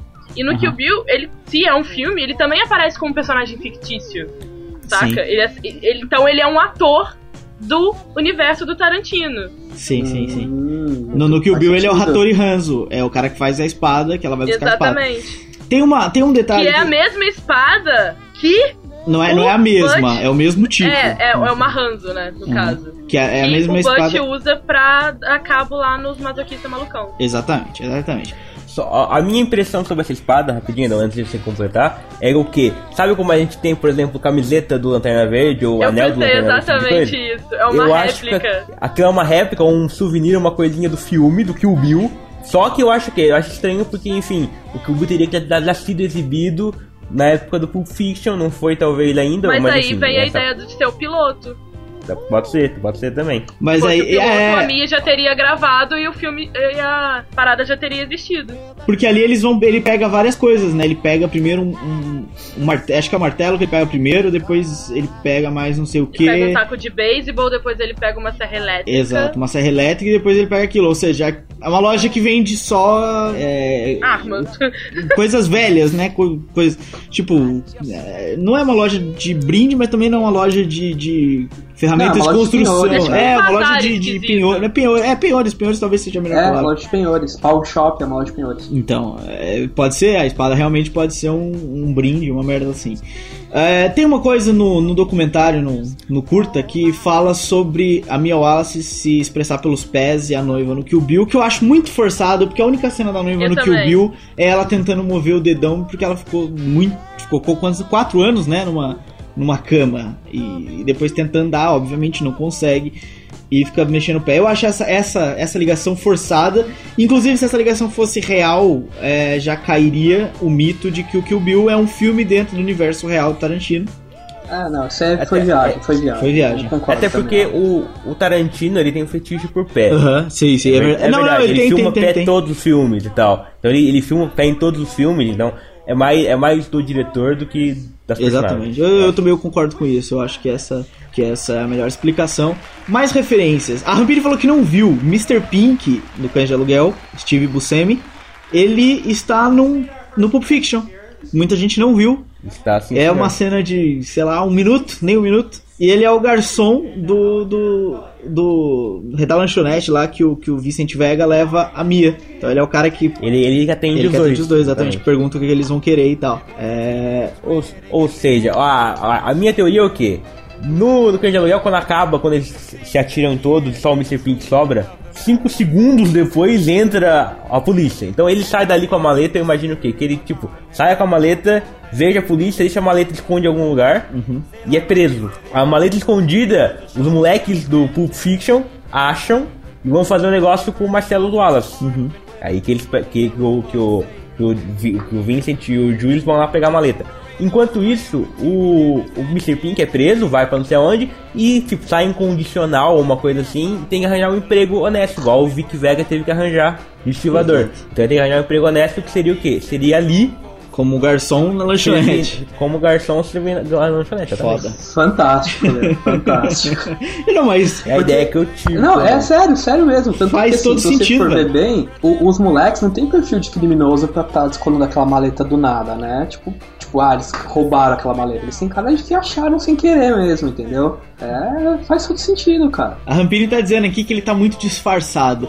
É porque, se você não reparou lá no bar, todo mundo tava disfarçado. Tinha a Marilyn Monroe, Não, tinha sim, não sei exatamente, mas eu estou dizendo que ele tá disfarçado ao ponto de eu perceber. Tá querendo demais.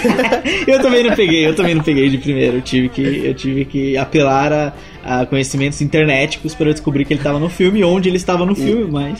é. Eu peguei, eu parei assim, eu falei, peraí, esse cara aí não é o Mr. Pink? Deu um pause, abri o MDB assim, fui lá, é, Pulp Fiction, procurei lá nos elenco todo, Steve Buscemi, eu falei, ah, sabia que Cara, era. eu, eu vi o nome dele nos créditos do filme, mas depois eu até me esqueci de ver onde é que ele tava. Cara, eu tava tão envolvido na história que não, não fiquei reparando se ele aparecia ou não aparecia. E quando eu Ah, vi cara. hoje, eu. Quando eu vi que ele tava no elenco, aí eu falei, pô, onde é que ele aparece? Aí eu fui procurar a imagem, vi a imagem e pronto. O que você ia falar, Ele é Marcelo? tão feio, tão feio que eu reconheci ele logo de cara, mano, na moral. é, ele é muito bizarro. Ele é muito bizarro. Ai, ai, ai. Mas, se o Então. Kill Bill for mesmo um filme, é um filme fictício dentro daquele, daquele universo, explica por que que o Samuel Jackson tá tocando piano No lá. Kill Bill 2, né? Porque ele é amigo da, da Mia Wallace. Exatamente, ele pode. Porque o Samuel Jackson só tá no Kill Bill por, por ser amigo do Tarantino, porque ele foi visitar o Tarantino no set das filmagens, tava conversando com o Tarantino no set, aí viu que estavam filmando o Kill Bill e falou, posso participar? E pode, o cara entrou ali e começou a filmar, eles não tinham pensado muito na- no porquê, sabe? Uhum. A gente pode explicar isso como? Justamente o fato do Julius ser amigo da Mia Wallace, porque ele já meio que dá uma, uma ideia pro, pro John Travolta de quem ela é e como ela é e tal, não sei o que, explica como ela é, dá pra ver que ele tem uma intimidade com ela. Então provavelmente ele foi chamado pra tocar um E coisa, não ou só talvez. uma intimidade com ela. O Éder falou lá que os diálogos não prestavam pra nada, tô zoando, Éder, você já se redimiu. Mas ele, ele, quando ele tá lá no primeiro diálogo, que ele tá falando da Mia e da massagem no que não sei o que, ele explica muito bem o, a parada das séries e tudo mais. Ou seja, ele tem essa ligação, que é do universo Tarantino, em gostar mesmo de série e tudo mais, e dessas coisas. Faz muito sentido ele querer participar disso, porque ele mostra interesse no começo do Pulp Fiction. Olha, você falou uma coisa que Ou- me lembrou. ou- A Rampini falou uma coisa que me lembrou, mas é, prossiga você, Leandro, que vai cortar o raciocínio disso aí. Ou. Hum. Mas atenção, ele parece saber tanto do piloto da série, porque talvez ele tenha participado do piloto da série, que era o Kill Bill. Vai saber. Exatamente, porque a gente tá pensando aqui que veio antes. Muito bom, Leandro. Se o Kill Bill veio antes, então quer dizer, por exemplo, Ele a mesma maneira sabia. como o Marcelos, exato, e como o Marcelos mandou o Vicente Vega pra sair com a Mia pra ela não ficar sozinha, ele pode ter mandado o Julius pra ir pra filmagem com a Mia pra ela não ficar sozinha lá e lá, talvez, olha, precisa de alguém pra tocar, ele foi lá e tocou o piano. Olha entendeu? só, faz todo sentido também, faz todo sentido. É, Rampini me lembrou uma coisa que a gente passou o cães de aluguel e eu esqueci de falar. Vocês lembram de uma cena no cães de aluguel, quando tá mostrando um flashback, o Mr. Orange vai se encontrar com, com o pessoal no carro, inclusive mostra os caras da polícia seguindo atrás e falam, olha lá o nosso garoto, ah, tem que ser louco pra trabalhar infiltrado, não sei o que. E depois o Ed, que é o filho do Joey, vai contar uma história de uma prostituta de um bar do pai dele, que chama Eloise, e tá lá, e eles discutem Aham. por causa da série, da atriz e não sei o que. É, quando eles perguntam quem era a atriz, o Ed responde: é a Pam Grier. Pam Grier é a atriz que protagonizou Jack Brown, filme do Tarantino. Olha aí. Ah, Então, Jack Brown seria outro filme dentro do filme. talvez, porque o Talvez, Jack Brown talvez. é um filme que o roteiro não é dele, é um filme que só ele dirige. Aham. Então seria um filme dentro do filme, já que a Pam Grier é a protagonista do Jack Brown, que é uma atriz completamente desconhecida, que é uma atriz dos anos 70 de séries, de um estilo que o Tarantino gosta, que é Black Exploitation, e que ele utiliza muito nos filmes. E, inclusive, ele pegou ela pra protagonizar o, o Jack Brown assim sem sentido aparente. Talvez pra ligar nessa referência do Cães de Aluguel, quando eles citam, porque eles discutem ainda. Ah, mas não, não é essa, é outra. E falam o nome de uma outra. Ah, mas a outra é branca. É, não sei o que. Aí o cara corta a discussão e fala, deixa eu contar a história aqui. E, e acabou a discussão, entendeu? Uhum. Então, só, só fica esse fato, fanfato aí. Curioso. é, Esse, esse fato curioso sobre a atriz. E aí a gente pergunta, o Samuel Jackson no Jack Brown tá lá por algum Olha, verdade, eu tinha esquecido do Samuel Jackson. Ele é ator. Ele é um A gente ator. não decidiu que ele é ator. Ele é ator, é ele que fez o filme, então. É, porque o Jack, o Jack Pode Brown ser, tem uma pegada ser, mesmo que não, não faz parte do universo. Tem que ser mesmo um filme dentro do filme. É, mais É, coisas. Posso fazer uma outra Pode, ligação, então, pode aqui? fazer mais ligações. Você falou agora do, do Mr. Orange, eu lembrei. O Mr. Orange no, no Cães de Aluguel, ele é um policial infiltrado e ele tem uma, uma, uma, uma espécie de mentorização, ele é, ele é mentorizado por um outro policial é, infiltrado, um negro. Que fala, ah, você tem que interpretar personagem, não sei o que, não sei o que. Certo? No Pulp Fiction, na primeira cena, né, na primeira cena do, do, do gente pega com o Julius Winfield, o Samuel Jackson, que é o Julius, ele explica que o Marcelo Wallace, ele pegou um, um- um- como ele diz, um niga, um, um negro, que era lá, enfim, conhecido deles, e jogou pela janela, que ele se machucou, quase morreu, não sei o que, porque o cara tá fazendo massagem no- nos pés da William, William, da Mia Wallace, e a gente descobre depois que não era nada disso, ela nunca, ele nunca fez isso com ela, enfim, é um problema dele que a gente nunca sabe o que que foi o motivo. A minha teoria é o que? Esse cara que foi jogado pela janela era um policial infiltrado e era ele que tava organizando mais ou menos para pegar a operação conjunta pra pegar o Joey do cães de aluguel com os diamantes e pegar o Marcelo, que esse é o cara que ia desovar os diamantes. Exatamente, Certo? exatamente. Então, peraí, deixa eu ver se eu entendi. O Mr. White e o Mr. Pink conversam que já tentaram fazer um roubo e que um policial estragou. Seria esse policial? Que seria um roubo do Marcelos? Talvez pode ser. Aí, aí eu acho que já tá um pouco onde eu não sei, mas pode ser Não, também. mas pode ser. O Marcelo pode ter armado o roubo na- nos mesmos Porque isso que diamantes. você falou encaixa. Deu merda. Aí. Não, mas não pode ser, sabe por quê, Rampini? Porque aí ele teria jogado o cara pela janela e o cara não poderia, é, organ... é, tipo, fazer. Fazer as instruções pro, pro Mr. Orange. Enfim, o, o Mas que o eu cara acho é o quê? morreu? Como. Morreu. Não, calma, calma, deixa eu explicar. Não Calma. morreu, não morreu. morreu? problema na fala. A, a minha opinião, a meu, é, o meu pensamento é o quê? Certo? Primeiro meu cães de aluguel, onde os dois, o Orange e esse cara, eles estão organizando pra prender o Joe e o Marcelo, certo? Aham. O Orange acaba sendo descoberto ali na, na cena, que ele leva o tiro, morre, todo mundo morre ali naquela coisa, ok? E o outro, o, o, o, outro policial infiltrado nunca chega a ter as provas, o, o diamante pra pegar o Marcelo. Só que como deu tudo errado lá, o Marcelo provavelmente ia ter pensado assim, ó, deu tudo errado, tem, tem merda na história. e pensou, quem é que foi que me indicou esse plano? Foi o cara, foi por isso que ele foi lá e jogou o cara pela janela. Pode ser. Essa é a minha ideia. Mas ele não morreu? O plano era pra pegar O os cara- dois, não morreu, Ah. não morre, ele não morre, ele só fica, sei lá, fudido. Com problema na Ah, fala. mas mesmo ele ter ficado fudido pode ser uma invenção. Inventaram que ele fez massagem pra inventar a fofoca toda. Sim. Tipo, Também não é, não é, não é, não, não é necessário, mas ok. Faz sentido, faz sentido serem todos os dois, os dois policiais pra, pra, pra prender os dois. Pegar os dois chefões é, do crime, não, faz, não, não é completamente estúpido, não. O que colocaria Cães de Aluguel Pulp Fiction como sequências super ligadas, Exatamente, né? exatamente. É, bom, maletas diamantes a gente já falou. Não dá pra ter certeza que aquela maleta são diamantes no Pulp Fiction, porque a gente nunca viu o conteúdo da maleta. Mas toda vez que se abre a maleta, é, faz um brilho né, na cara de quem tá abrindo.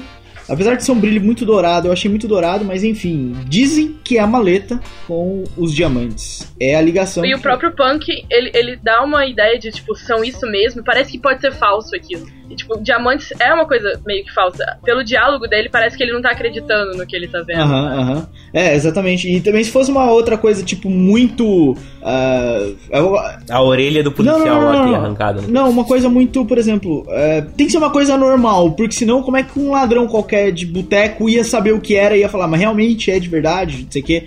Então, ou seja, não pode ser. é, agora eu já tô viajando umas coisas de ficção científica, mas não pode ser um dispositivo e etc. Tem que ser uma coisa tipo diamante Calma, ou ouro. Eu tô louca. Foi vocês que falaram que a maleta tem a, a, tipo, a- o código pra abrir a maleta é o 666? Não. Então não foi. E ontem, então, eu tava lendo ontem, eu já sabia se mais era hoje ou ontem. Estava lendo uma coisa muito maluca que tem uma teoria que diz que o código pra abrir a maleta é 666 e o que tá lá dentro é a alma do Marcelos que ele vendeu pro diabo. Não. Ah, eu já vi. Isso aí também já não é Tarantino. É, isso isso não não é é Tarantino. coisa de Tarantino, não, não. Não, não Mas e- então, Ah. uma, uma coisa que eu sempre achei engraçado é que assim, é, isso desde a primeira vez que eu vi Pulp Fiction. Então, tem aquele brilho, e por ser Tarantino, eu nunca tive certeza se aquele brilho é pelo conteúdo que tá lá dentro, ou é só pra dar tipo um, um tchan, tipo meio desenho, assim, tipo, ó, uma coisa muito foda que tá lá dentro, entendeu? De repente nem é algo que brilha. Embora eu seja mais provável que realmente seja dia- os diamantes, né? Mas de repente nem é, nem é, o, aquele brilho nem é do, do, do negócio, mas. É mais só pra aquela, aquela ilustrada na cena, né? É, de que ó, que coisa fodástica que tá naquela Aham, maleta, né? Yeah, eu eu não acho que pode ser nada completamente absurdo, como a Rampita tá dizendo, a alma, porque senão. Um, um- Eu não tô dizendo uma- nada. o que você leu, pronto. É, não seria uma coisa assim tão estúpida como essa coisa que você leu. É, o, o Tim Roth não ia querer, né? É, e, e ele não ia se espantar e. Nossa, mas realmente é de verdade, não sei o quê. Ti- Tem que ser uma coisa normal, ou é ouro, ou é diamante, uma coisa assim. Eu, eu sugiro, sugiro o ouro pela, pela cor do brilho, sabe? Que é um Por brilho. ser amarelo, é. né? Mas enfim, pode, a maleta pode ser com, aquela, com aquele cetim dourado por dentro e o, o diamante. Cara, E Mas tem é que não é diamante o- amarelo, ou não? Não, não tem, não, não Cristal tem, é não amarelo. tem. É, Mas é que cristal, o, o brilho. Edão, ele não é amarelo, cara. É que como é um brilho de luz, como ele pega no rosto do, do cara que é meio amarelo, parece que toda hora ele pega no rosto das pessoas que é meio amarelo. Então, é, para dar a impressão que é mas ele é só uma luz mais forte. Então sabe? é, Né? é a diamante. Bom, eu, eu também acho que é diamante. A maleta é igual, é tudo igual. Eu acho que é diamante. Pronto, enfim. É, acho que a gente não, não tem discussão aqui. A última referência que a gente pode pegar no Pulp Fiction é a Esmeralda, a taxista que leva o Butch, A Esmeralda é muito foda, cara. que é toda viciada em assassinato, começa a fazer várias perguntas, como você matou um cara, como é que foi, não sei o que, não sei o que. Ela é uma personagem de Eles Matam, Nós Limpamos, que é a Gabriela, que é a mesma atriz, inclusive, Exato. e é uma, uma personagem que é viciada por assassinatos. No Eles Matam, Nós Limpamos, certo? A Gabriela, exatamente, elas têm a mesma personagem, a personalidade. A Esmeralda, ela fica perguntando pro Butch como é a sensação de matar um homem. Ela, e ela diz exatamente isso. Eu sou muito interessada por esse assunto. Uhum. E a história da Gabriela é que a Gabriela, ela é muito interessada por esse assunto. Tipo, ela troca de emprego, vai trabalhar lá numa empresa especializada em limpar cenas de crime, justamente porque ela acha muito legal assassinatos. ela é desse jeito. Então, tipo, elas têm a mesma convicção de vida, sabe? Serem interessadas por assassinatos. Elas têm, tipo, a mesma, a mesma é, atriz. Elas são a mesma personagem. Pra mim, isso não tem dúvidas, assim. O fato dela ter mudado de nome é um blá perto de tudo isso. Uhum. Porque elas são muito parecidas, muito parecidas. A- mas a dúvida é, eles matam nós limpamos seria no universo real ou no universo dos filmes? Eu acho Eles agora. matam, nós limpamos seria o universo real. É, eu, eu ia dizer isso. Isso dá pra concluir que o- eles matam, nós limpamos. Mas é que o, Sabe o Eles que Matam que Nós eles- Limpamos É muito não é do trash, Tarantino. Não é do Tarantino. Mas é roteiro, não é? Não, não é nada. Ele, tipo, ele- se eu não me engano, Eles Matam Nós Limpamos só tem... É, ele, acho que ele pegou a personagem só, enfim, ele deve ter escrito alguma coisinha ali. Mas ele É, aparece no Eles acho- Matam, Nós Limpamos. Ele Não é aquele que. Não é aquele que aparece por causa do- dos irmãos Gecko? É, isso que eu ia Então- falar. Por, por que, que o Eles Matam, Nós Limpamos não é um filme dentro do filme? Porque, de Porque o- novo, um filme dentro do filme aparece na televisão. Não, pô. Os irmãos não, Gecos não, aparecem não, dentro não, da televisão. Não é esse. O, o Eles Matam, Nós Limpamos é produzido pelo Tarantino. E tem a personagem.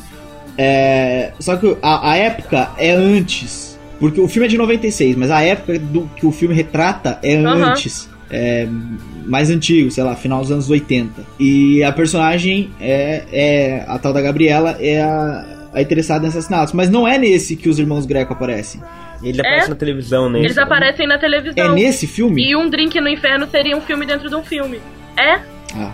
Eles Ah, aparecem porque, no Drink é no porque a Gabriela, ela é viciada em, em coisa gente, de, gente morrendo. Ela tá vendo na televisão e aparece lá a chamadinha dos irmãos Guerreiro. Hum, Pode, ela poderia estar vendo a chamada de um drink no inferno, entendeu? do filme? Os Mas- cara, o- é, exato. Os caras são protagonistas do, do, do Drink no Inferno e eles aparecem na televisão do Eles Matam Nós Limpamos. Tá bem, mas, Mas o que é engraçado é que assim, no Eles Matam Nós Limpamos, eles aparecem como se fosse uma notícia de jornal. Exato. Tipo, ah, os irmãos Gecko fugiram, tal, tal, tal. Isso não é, tipo, já que o, o, o Dentro do Inferno é um filme dentro do filme, ficaria estranho eles aparecerem dessa forma no Eles Matam Nós Limpamos. até porque, Se fosse até porque o Drink no jornal. Inferno é o único desses filmes todos que não pode ser do universo correto. Tem que ser do, no- um filme, um filme dentro de um filme, porque é um filme de vampiro, vampiros. né, velho?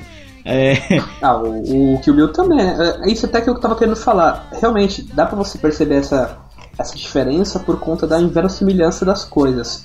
Tipo, tanto no Drink no Inferno é totalmente irreal. O Kill Bill foge da realidade com aquelas peripécias da noiva, etc e tal. Tipo, e, assim, enquanto o Pulp Fiction é muito, muito real, muito cru, né? Não, não tem nada. Tipo, tirando Sim, acho que o sim. milagre do Marcelo do, do, do, do, do, do, do Jules Winfield. Tipo, é, é o Kill Bill. Por quê? Porque tem essa bizarrice, o Drink no Inferno. Qual que era o outro que é dito que é dentro do filme? Que é dentro do filme. É o. É só. Assassinos por Assassinos por Natureza. natureza. É o Assassinos por Assassinos natureza. por natureza. Não, Assassinos por natureza também. não. Assassinos por natureza. É já um tem o Scagneri, do- não, mas se Não, já não, tem o não. Scagneri. É. Não, Assassinos é o do Scagneri, não, Não, pode. pode. O, Assassinos por Natureza não é. É o Jack Brown, que é um filme dentro do filme que a gente chegou à Isso. conclusão agora por, por, sei lá, vários fatos. É o. É o... Que a gente nem lembra mais, ou Não, é por, é por, por conta da atriz, atrás. por conta da atriz que eles citam. Aí o, o Kill Bill, por, que é a Mia Wallace é a atriz, e o Drink no Inferno tem vampiros, né? Então esses são, os- por enquanto, os que a gente tem certeza que é filme dentro do filme. É, o, o- A gente tava citando qual agora? Caralho. São, são tantos Nós filmes. Eles matam, nós, matam, nós limpamos. limpamos. Pois é, é, é, a minha pergunta ia ser justamente essa. Se, se eles aparecem como uma chamada jornalística dentro do Eles Matam, Nós Limpamos, então Eles Matam, Nós Limpamos tem que ser um filme dentro do filme. Mas aí que tá, mas estão confundindo uma coisa. O dele Mata Nós Limpamos, é- primeiro que ele não, não é um filme do Tarantino, não é nem escrito por ele, é só produzido por Aham. ele. Ele só usa uma personagem. E ele já falou que, enfim, tem personagens que podem estar nos dois universos, como o Lobo. Como a, Pode estar nos dois universos. E como a- o detetive que a Rampini falou, o, o xerife, sei lá, o que O Aaron. McGraw. Exato, enfim. Tem, tem personagens que podem estar nos dois universos. O Eles Matam Nós Limpamos, eu acho que não sei se entra, porque enfim, não é nem escrito por ele, só produzido. Eu acho mais que ele só pegou a personagem pra fazer uma ligação. Não, assim. até, a- acha que é até uma das porque personagens não, que velho. Até porque não, porque o, o Pulp Fiction veio antes. O Pulp Fiction é 94 e o Eles Matam, Nós Limpamos é 96. Então, é, ele na verdade pegou o contrário. Ele pode ter gostado da Esmeralda muito louca e colocado pra lá, então. né? Enfim. Exato. Mais referências, mais filmes. Acabamos referências Ah, Pulp Fiction. Quer, quer falar alguma coisa, Marcelo? Eu tenho duas referências totalmente fora, mas que envolvem Tarantino que eu acho legal. Hum. O, o Alberg é do Tim Roth. Tim Roth não, Eli Roth. Que é, acho que é irmão do Tim Roth, né? É, Que é o, do- que é o, o sargento lá do Bastardo de Inglória. é o grande urso lá, né? Aham. Se não me engano. Uhum. no, no Albergue tá passando Pulp Fiction. É só um, um trivia, não sei se vocês lembram, se vocês assistiram esse Não, filme eu não assisti o Albergue. Mas eu, eu já É, ouvi então falar que tem, que tem que tem referências do, do Pulp Fiction no, no Albergue. Então a dúvida é, será que é porque é outro universo? Então assim, se o universo do Pulp Fiction é de verdade, como é que tem um filme do Pulp Fiction num outro universo? Puta, viagem louca. É, O Albergue é o nosso universo, mas o é documentário, você nem sabe disso. Mas o Albergue, ele não é, ele não é baseado numa história real? não. Então, tem o universo do. Tarantino, tem o nosso universo. Eu- Calma aí. Tem o universo dos filmes dentro do universo. Calma! Eu vou conseguir. Tem o universo dos filmes dentro dos filmes. Uhum. Tem o universo real do Tarantino que fica dentro do nosso universo. Então, o Hostel é dentro do nosso universo. Não, o, o, o é, vi aqui. Vocês estão confundindo demais. Peraí, eu vi aqui, eu vi aqui uma, uma. É Inception! Me informa, me informa que a minha informante e adoradora de filmes de horror, a Jéssica, diz que o, o, o hostel, o albergue, é baseado numa lenda urbana da Holanda, não é isso? Amsterdã, não é Amsterdã que o filme se passa? Porra, Não, Amsterdã de novo! Estônia. Letônia, alguma coisa assim. É? Não, é, É tudo a mesma porra, é Eslováquia, é Eu Eslováquia, tô vendo. Eslováquia. É, ali é tudo a mesma merda. O que nasce ali é tudo a mesma coisa. É, então, Tudo polonês. É, tudo polonês, aquela bosta. É, o albergue é uma lenda urbana daquela, daquela região. É, então, tipo, pode ser o universo real? Não, não- não. Ficaria um filme dentro do filme, porque. Não, não pode ser, porque senão o Pulp Fiction Mas o Albergue, ele é do é Tarantino. produzido só. Não, é Não, não, na- então. na, verdade assim, não é nem produzido, é, é tipo, como ele é amigo do, do Eli Roth, tipo, o Eli Roth falou assim, ô cara, coloca seu nome ali na capinha do meu filme, por gentileza, pra ver mais, tá ligado? E é basicamente isso, eu acho que o cara fez uma ceninha só no albergue e pronto. Ele é, ele é produtor final. executivo, mas sim, eu, eu sabia que o Pulp Fiction passava dentro do albergue, aparecia na TV, mas enfim. Não, é, é complicado, aí confunde toda a teoria, entendeu? Quer dizer, talvez o albergue, então, seja uma, uma lenda urbana que não é uma lenda urbana, tá no nosso universo. O universo do, do, do Cães de Aluguel e do Pulp Fiction é um filme dentro do nosso universo, e o Kill Bill é um filme dentro do filme dentro do nosso universo. Vocês estão confundindo. Mas era isso que eu nem tava tudo, falando. nem tudo que o Tarantino faz. Eu sei, eu tô brincando, né? a gente tá brincando. Ele também, ele também filmou uma cena de, Sin do, City. do, do, daquela do Frank Miller, de Sin City. Por que, que Sabe falta o cor que é naquela mais parte do mundo? legal de tudo é que a Pussy Wagle, a caranga lá, a maneiraça da Kill Bill, Hum. tá no clipe da Lady Gaga e da Beyoncé. Beijo pra você. Isso é o mais legal de É verdade, tudo. é verdade. É, mas, Mas sabe por quê? por, por quê? Porque Por quê? reza a lenda que a Lady Gaga ia tá num dos filmes do Tarantino, cara. Aqueles, tipo, Ela ia estar no Django. Ela ia tá no ia tá no Django. Nossa, Ela ia ser irmã do Leonardo DiCaprio. Foda. Nossa, que bizarro. Marcelo, você ia, fa Ah, você ia falar legal. mais uma, uma, uma ligação? Você falou que tinha duas. Não, não é ligação, é, é que assim, eu tava jogando Far Cry 3 esses dias, e é legal que tem uma parte que o nome do cara é Bucky, e o protagonista fala, Bucky, my name is Bucky, I'm here too, que é do Kill Bill, achei fantástico, a influência do Tarantino na- hoje em dia, tá ligado? Tipo, nada a ver, mas só um trivia besta. Não, mas fica, Valeu, fica, fica engraçado, é, fica engraçado. É, mais coisas, mais filmes. A Prova de Morte, acho que é o último antes do, O Django. do Django. É, alguém, eu não vi a Prova de Morte. Eu vi o E aí? Punk March. É, eu acho que é o mais fraquinho de todos que a gente já falou. aí. É, Não, mas assim, esse aí, tipo, sei lá, é, foi. Ele e o Rodrigues estavam, sei lá, vamos, vamos fazer um trashzinho tosqueira, porque assim, é, é podre mesmo. é, eu vi, eu vi os dois, o Grindhouse, né, que é o. Tipo, nem é pra ser um filme, é como se fosse um. Tipo, Tarantino brincando, sabe? Uhum. Tipo, o filme não, não é levado a sério, é tipo beiro absurdo e tal. Tipo, tem algumas relações, né, com, com o universo do Tarantino, mas esse aí seria outro também que estaria dentro do, do, do, do, do filme dentro do filme. Uhum. Né, porque. Na, na verdade, na verdade, ele não é por um único motivo que tá aqui, mas sim, ele é tipo, ele é tipo, ele é quase um de fora, sabe? Porque vendo todos os filmes, né, a gente vê mais ou menos que o Tarantino no começo da carreira, nos anos 90, com o Cães de Aluguel, com o Pulp Fiction, Jack Brown e tal, ele vê que ele coloca várias ligações em tudo. Depois ele vai diluindo com o tempo e você vai colocando menos ligações em cada filme, sabe? Dá meio a impressão que ele meio que. Ah, a ideia não era tão boa assim, ele desencanou da ideia de fazer esse universo complexo. Então ele só coloca tipo uma coisinha ou outra ali no, em cada filme para ligar. Nesse, por acaso, tem uma ligação que é confusa de entender, então vou ter que falar devagar. É o seguinte: na segunda parte do- da, da prova de morte, as protagonistas conversam que um- o ex-namorado de uma delas, que é um diretor de cinema, traiu ela com uma dublê da Danny Hanna, que fez Kill Bill. Ela é a Mountain Snake em Kill Bill.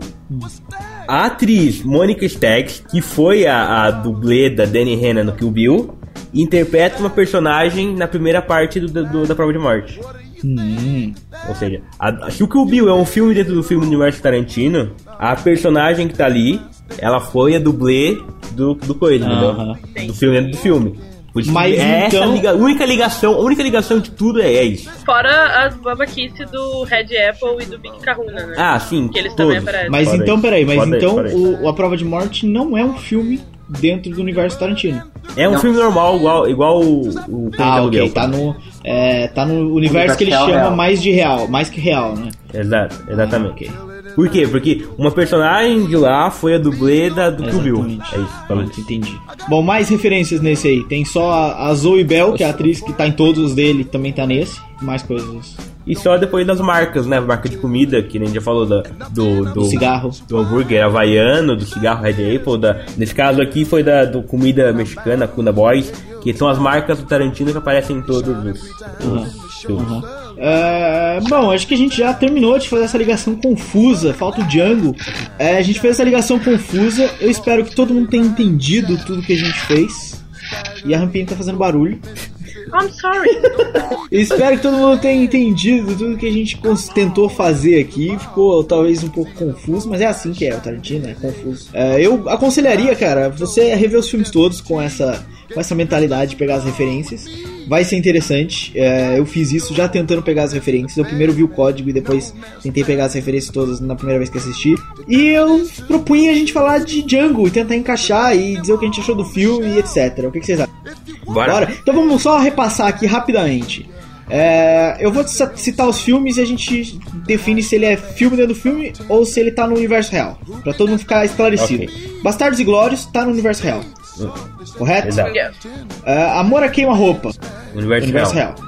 Cães de Aluguel, universo real. Universo real. Real. Pulp Fiction, universo real. Universo Certo? A Prova de Morte, Certo. universo real. Universo real. Aí depois tem os filmes que estão fora. São os, os filmes dentro do filme, que a gente até citou as referências quase todas aqui, que é o Assassinos por Natureza. É o, não, o Assassinos por Natureza é o, é o é o universo real também, por causa dos Cagnetti. Universo real. Assassinos por É. Natureza é o filme roteiro Tarantino, direção do Oliver Stone, é o universo real. Um Drink no Inferno é um filme dentro de um filme.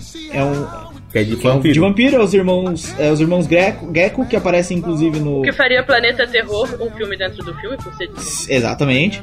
É, e são interpretados aí pelo George Clooney e pelo Tarant- próprio Tarantino. E aparecem dentro do Eles Matam, Nós Limpamos depois, a referência dos irmãos. Então é um filme dentro do universo. Kill Bill é um filme dentro do universo. Os dois Kill Bills, obviamente. Kill Bill 1, Kill Bill 2 e o futuro Kill Bill 3, que dizem que vai vir aí. Não sei se vai realmente. Tá esperando a menina Tá crescer. esperando a menina crescer. É, e ah, tem referências maiores aqui no Kill Bill, fora o que a gente. O Kill Bill, desses todos que eu falei agora, Kill Bill é o único que a gente não falou ainda. É, alguém quer dar uma palavra sobre Kill Bill, dizer o que, que acha do Kill Bill? Marcel disse que era um dos preferidos dele. Quer falar alguma coisa sobre Kill Bill, Marcel? Hum, agora não me ocorre nada, não.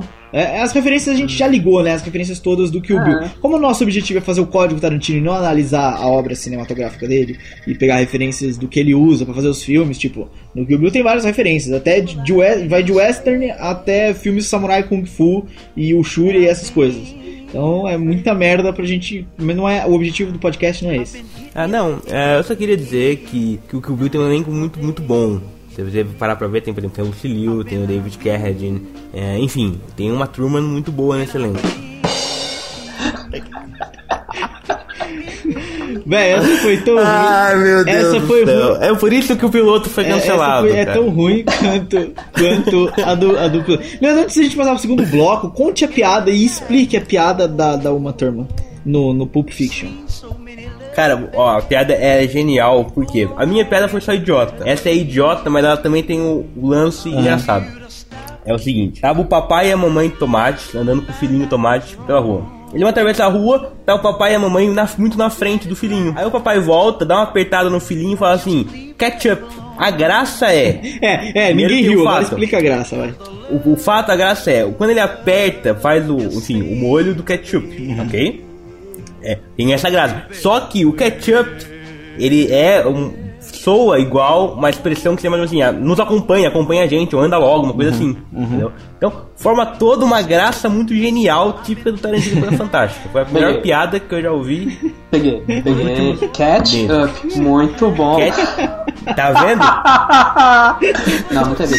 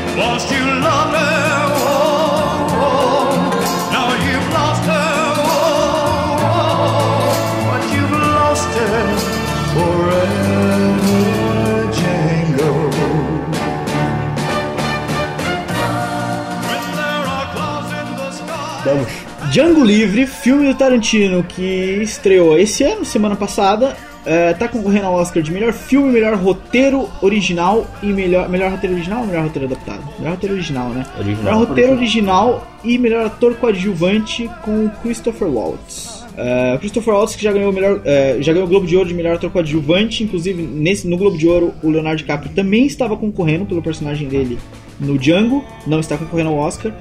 É, bom, concorre mais alguma coisa do Django, acho que canção original, mais alguma coisa assim. Acho que trilha sonora, né? talvez. É, concorre cinco Oscars. Tem mais dois Oscars que ele concorre, que não estão nessas categorias principais, estão nas categorias adjacentes, mas enfim. Todo mundo viu Django? Sim. Yes! Então vamos, já que o- a hype toda do podcast em si é pra aproveitar o Django, vamos lá, Leandro, o que, que você achou de Django? Antes de falar do Django, você é spoiler de Django. Ah, é. Ó, minha gente, a partir de agora a gente vai, vai tentar não dar o máximo de spoilers, não vai contar tudo, mas a gente vai ter que explicar algumas cenas. Vamos falar do filme e vai ter algum spoiler de Django. Se você não viu Django ainda, você já aproveitou 90% do podcast com todas as referências tarantinescas entre os filmes e etc. Então pronto, a partir daqui, eu se fosse você, dava uma desligada, via Django no cinema. É um filmaço, cara. Você tem que aproveitar a chance de ver no cinema. E depois você volta aqui e ouve o finalzinho do Django, beleza? Só, só uma observação, antes de você fugir, os outros dois Oscars é de, de edição de som e fotografia. Olha só, fotografia realmente é muito Olha boa. É, bom, vamos lá, Django então? Django. Yes. Django Livre. Leandro, o que você achou do Django Livre? Olha, é, eu gostei bastante do Django Livre. Eu achei, como, como eu já disse, que tá numa. O Tarantino tá numa fase mais é, diluída dele mesmo, sabe? Antes a gente vê no, no Cães de Aluguel e no, no Pulp Fiction, por exemplo, que ele é tipo, nossa, ele é muito, sabe, Tarantino 100%. E agora a gente vê que é um filme mais diluído. Tem a, que é aquela coisa tarantineta, você sabe que tem ali cenas que são assim, não, isso é coisa do Tarantino mesmo, mas ele tem uma pegada mais normal o filme, vamos dizer assim, ele tem uma, uma ligação, uma narrativa normal, até um, sei lá, um, enfim, como a história contada é mais ou menos normal, entre muitas aspas, mas tem ainda a marca do Tarantino no filme. Exatamente. Mas ele tá, ele tá mais diluído do resto. Do, mas eu gostei bastante, achei É. legal. Mas que e- maneiro. esse, esse fato em específico, vocês acharam que é bom ou ruim? Ele ter deixado um pouco de lado. Eu vi, eu, eu revi agora o Cães de Aluguel e o Pulp Fiction pra fazer o, o podcast. E eu achei que em alguns momentos o Tarantino fica meio exagerado, sabe? Fica No Django? muito trash no talk. No- Não, não, não. Nos, nos- nos antigos. É muito, muito trash talk, é muito. Enfim, não é que eu reclame. Mas tem esse pé carregado, sabe? É carregado. É como se ele fosse um pé de Então pedreiro melhorou? acelerador mesmo. Eu, eu acho. Eu não. É complicado. Eu acho que sim, melhorou um pouquinho, mas eu não vou- Eu acho que os outros filmes são melhores. Apesar de eu ter gostado desse estilo um pouco mais leve dele. É, cara, eu Mas não... os filmes, com filmes, os outros são melhores, mas apesar de. É que os outros são, tipo, essa, essas exageradas são. São poucas, sabe? São tipo um momento que você fala assim, não, tá, tá demais essa cena. Aí logo depois ele já Mas corta. olha, um você acha pouco. que não faltou isso um Então- pouco no Django, até pelo, pelo fato da gente concordar, pelo menos nós quatro aqui concordamos, que o personagem do Christopher Waltz é o protagonista do filme em 80% do filme. O Django é como se fosse é, o discípulo dele até determinado ponto do filme, que eu não vou dizer pra não dar spoiler, mas enfim, não- acho que não é, é desnecessário eu, eu jogar isso na cara da galera. É, e a partir dali o Django é o protagonista do filme, por motivos óbvios. É, e talvez se tivesse um pouquinho mais de trash talk ali entre os dois personagens, a única vez que tem é a vez que ele explica o filme. Se vocês repararam naquela cena em que eles vão falar da mitologia alemã, da, da Bromhilda, é, inclusive o Django tá todo interessado em saber a mitologia, não sei o que. Se vocês repararem, eu tô colando isso do Cinecast Cult que eu participei, eles me explicaram isso lá. É, já tô fazendo a propaganda aqui, enfim, saiu na quarta-feira. É, se você quiser ouvir a explicação total, mas basicamente a mitologia é o filme. Se você parar pra analisar. Lembra da, da, da história que ele conta na mitologia? Sim, sim, sim. é claro, o filme, é. tá ligado? É, é, naquela hora ele já conta como vai acabar o filme. Então, Não, esse, claro. esse trash talk deu pra apresentar os personagens. Mas o, que eu queria dizer, por exemplo, se você parar pra analisar a cena do Cães de Aluguel, a primeira cena, que eu falei que é desnecessária no filme, depois é, o meu desnecessário soou como, tipo, era dispensável, mas depois a Rampini corrigiu com excelência, não era dispensável, porque ali você nota quem é cada um dos personagens é, com a explicação de o que significa a música Like a Virgin da Madonna. Ah, Você nota quem é o Tarantino como e diretor. não, mas nota, como- nota como os personagens cineasta. todos, velho. Você pode ver. Você nota o Mr. Pickman. Quando eles vão dar a gorjeta, É. quando eles não vão dar. Você nota quem é o. Não, sim, eu concordo, mas também esse também é a marca, o trash talk é a marca do Tarantino para Aham. esses filmes. Só que, por exemplo, em alguns momentos ele exagera um pouco no Cães de Aluguel e no mais no Pulp Fiction, é carregado, sabe? Então por isso que eu achei que algumas cenas eram meio carregadas. No Django Livre eu acho que é muito diluído, tem tem, Tem pouquíssimo, disso. exato, Tem, tem- bastante, tem bastante, tem, tem- também tem, tipo, umas cenas quando ele Os quando tá diálogos. quando eles- mas- eles estão no bar, por exemplo, o Django e o, e o Doutor, eles estão no bar lá conversando. É trash talk até chegar o- os caras. Aham, o, o, o, o xerife lá, sei lá o nome do cara. Enfim, Ô, Leandro. Mas, mas é pouco, ele é mais diluído no filme, sabe? É, Então, Tem Leandro. mais eu- a ver com o filme. É, então, isso que eu ia falar. Eu, eu discordo porque, assim, como o Adão falou no começo, os trash talks do- dos outros filmes não tem nada a ver com a trama em si. Nesse, é o Christopher Waltz explicando pro Django que é o Mount Hunter, o que ele faz, então até que tá relacionado com o filme. Então, assim, eu acho que não, não, não tem. Até no, no Bastardos Inglórios, que é uma das minhas cenas favoritas, tem a ceninha lá da reunião, deles fazendo aquela brincadeira. É uma coisa que não tem a ver com o filme, mas que é a marca do Tarantino. Aqui, parece que, tipo, não teve diálogo entre aspas, muitas aspas, não teve diálogo desperdiçado. Todos eles serviram para completar o enredo. E, e é aí que eu achei que o filme meio que deixou de ter aquela pegada do Tarantino, que assim, você conhece muito do filme, mas eu acho que os personagens hum, não estão tão bem construídos quanto nos outros Exato, filmes. era, era Assim, nisso que eu queria chegar, porque no Cães de Aluguel, por exemplo, na primeira cena, você, se você parar pra pensar e analisar o, o trash talk todo, vai passando, cada personagem tem uma chance de falar. E você percebe que cada um deles já expressa o que é o personagem naquela conversa. O- Um exemplo claro é o Mr. Blue, que ele fala só uma palavra ali e depois no resto do filme ele também só fala uma palavra. Naquela cena ele fala uma palavra e depois no resto do filme ele só fala uma palavra. Você não, fala, não vê mais falar do Mr. Blue. E, e o, É porque ele é o cara que. e o próprio, o próprio Mr. Brown, que é, o, que é o Tarantino, ele ali explica a teoria do Like a Virgin e depois ele, quando dão lá o nome pra ele, mas, mas Mr. Brown parece Mr. Merda. Tipo, ele que é o cara das teorias loucas, tá ligado? Então, é, ali dá pra sentir o que é cada personagem. Coisa que talvez pudesse fazer mais sentido no. Mas olha, mas dá. É, não, o, o trash talk aqui não é trash, mas é talk.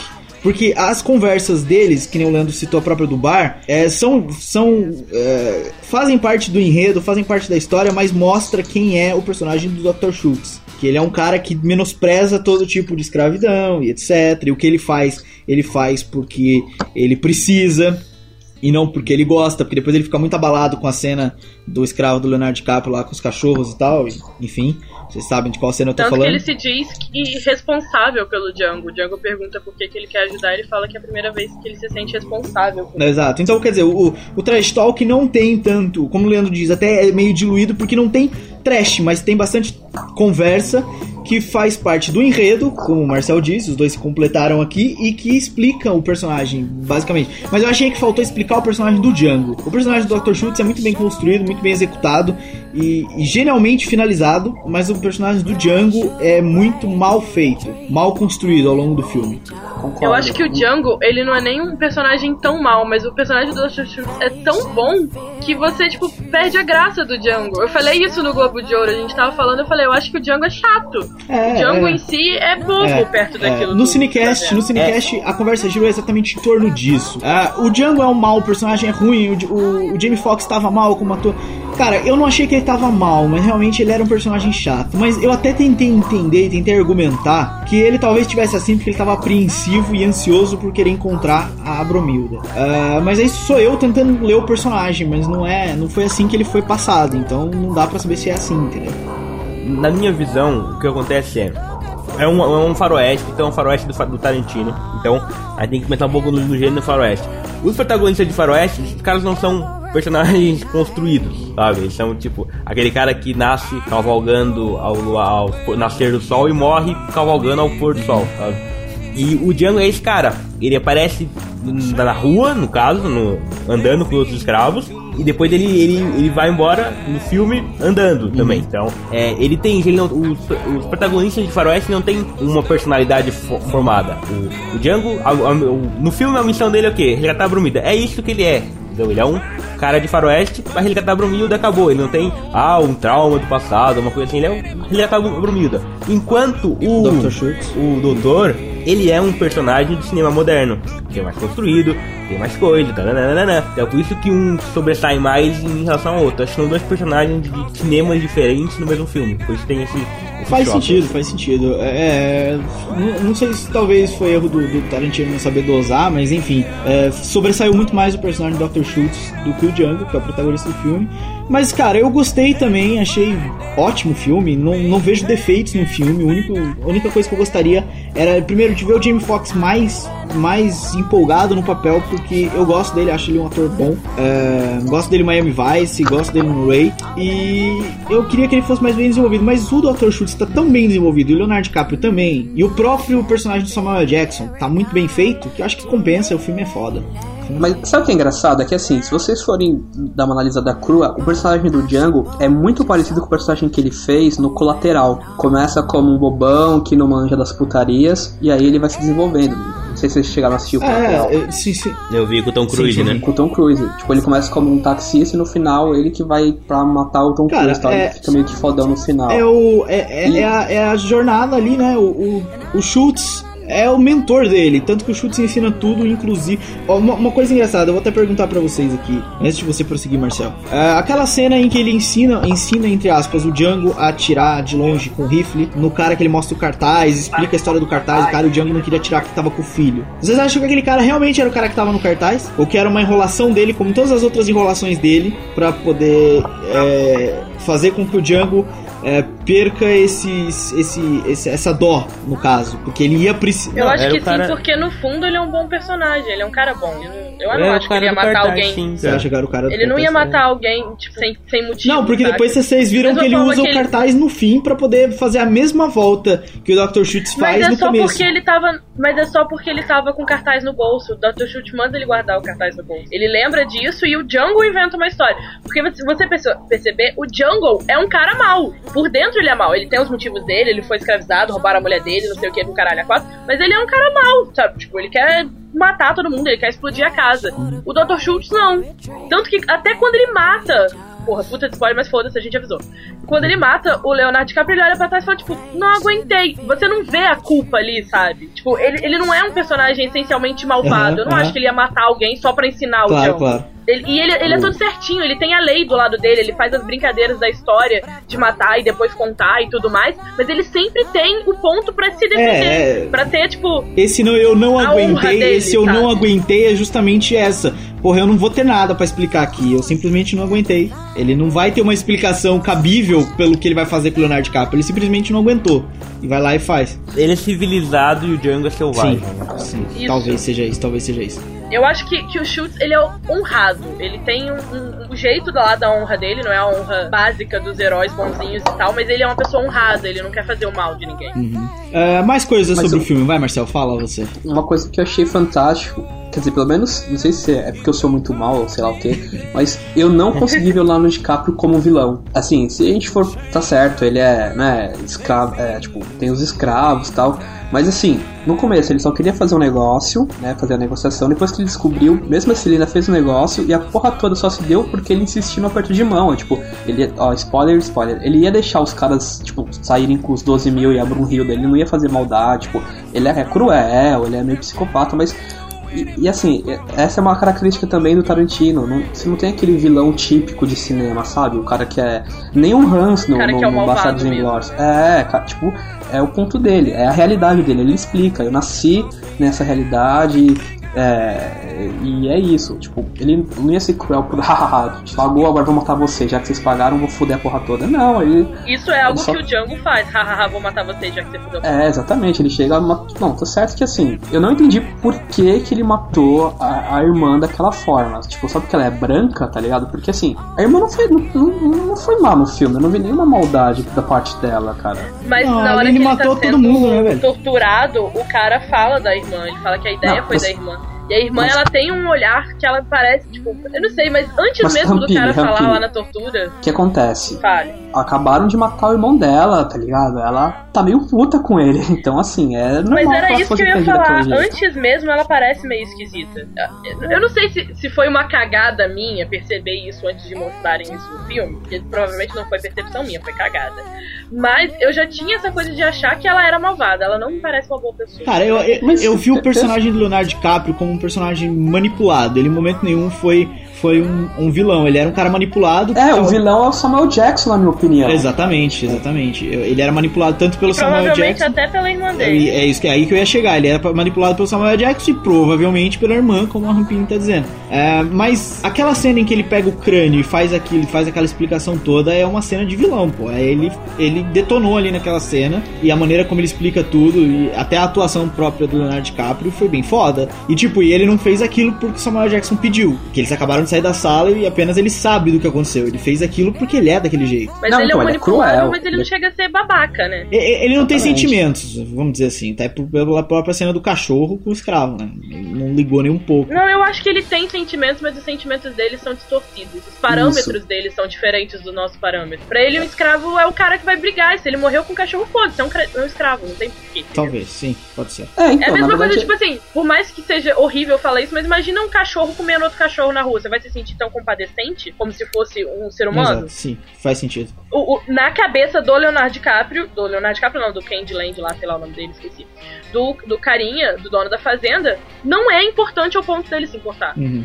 É, Mas é- se fosse a irmã dele, por exemplo, ele ficaria. Ele- Enfim. É, Mas aí que tá, e daí tem essa coisa também, por exemplo, depois que o maluco lá briga na, na luta dos, dos mandingos, tipo, você vê que não é aquele vilão caricato, tá ligado? Ah, você fez seu serviço, ele até paga uma cerveja pro cara. Então, assim, é o que você falou, Rampini, os valores dele, tipo, não condizem com a nossa realidade. Mas se a gente for pensar como que funcionava a cabeça daquela galera naquela época, entendeu? Aí talvez ele, sei lá, ele, ele é um manipulado com os valores torcidos, e aí pra gente hoje em dia ele é vilão. Aham. Mas Ele, ele é manipulado pelo Samuel Jackson e pela, pela sociedade da época dele, né? Exatamente, tipo, naquela, tanto é que o conselheiro dele é negro, tá ligado? Vai entender isso, sabe? Tipo, naquela, naquela época negro era pra ser, tipo, o que era, né? Tipo, era pra ser servente da, da cozinha e tal, tipo, a sociedade exigia isso. Tanto é que o, o próprio Schultz era muito mal visto, por quê? Porque ele era o que chamam de nigger lover, né? Tipo, ele era simpatizante dos negros e a sociedade não gostava E desse tipo de detalhe, velho, ele é um alemão. É,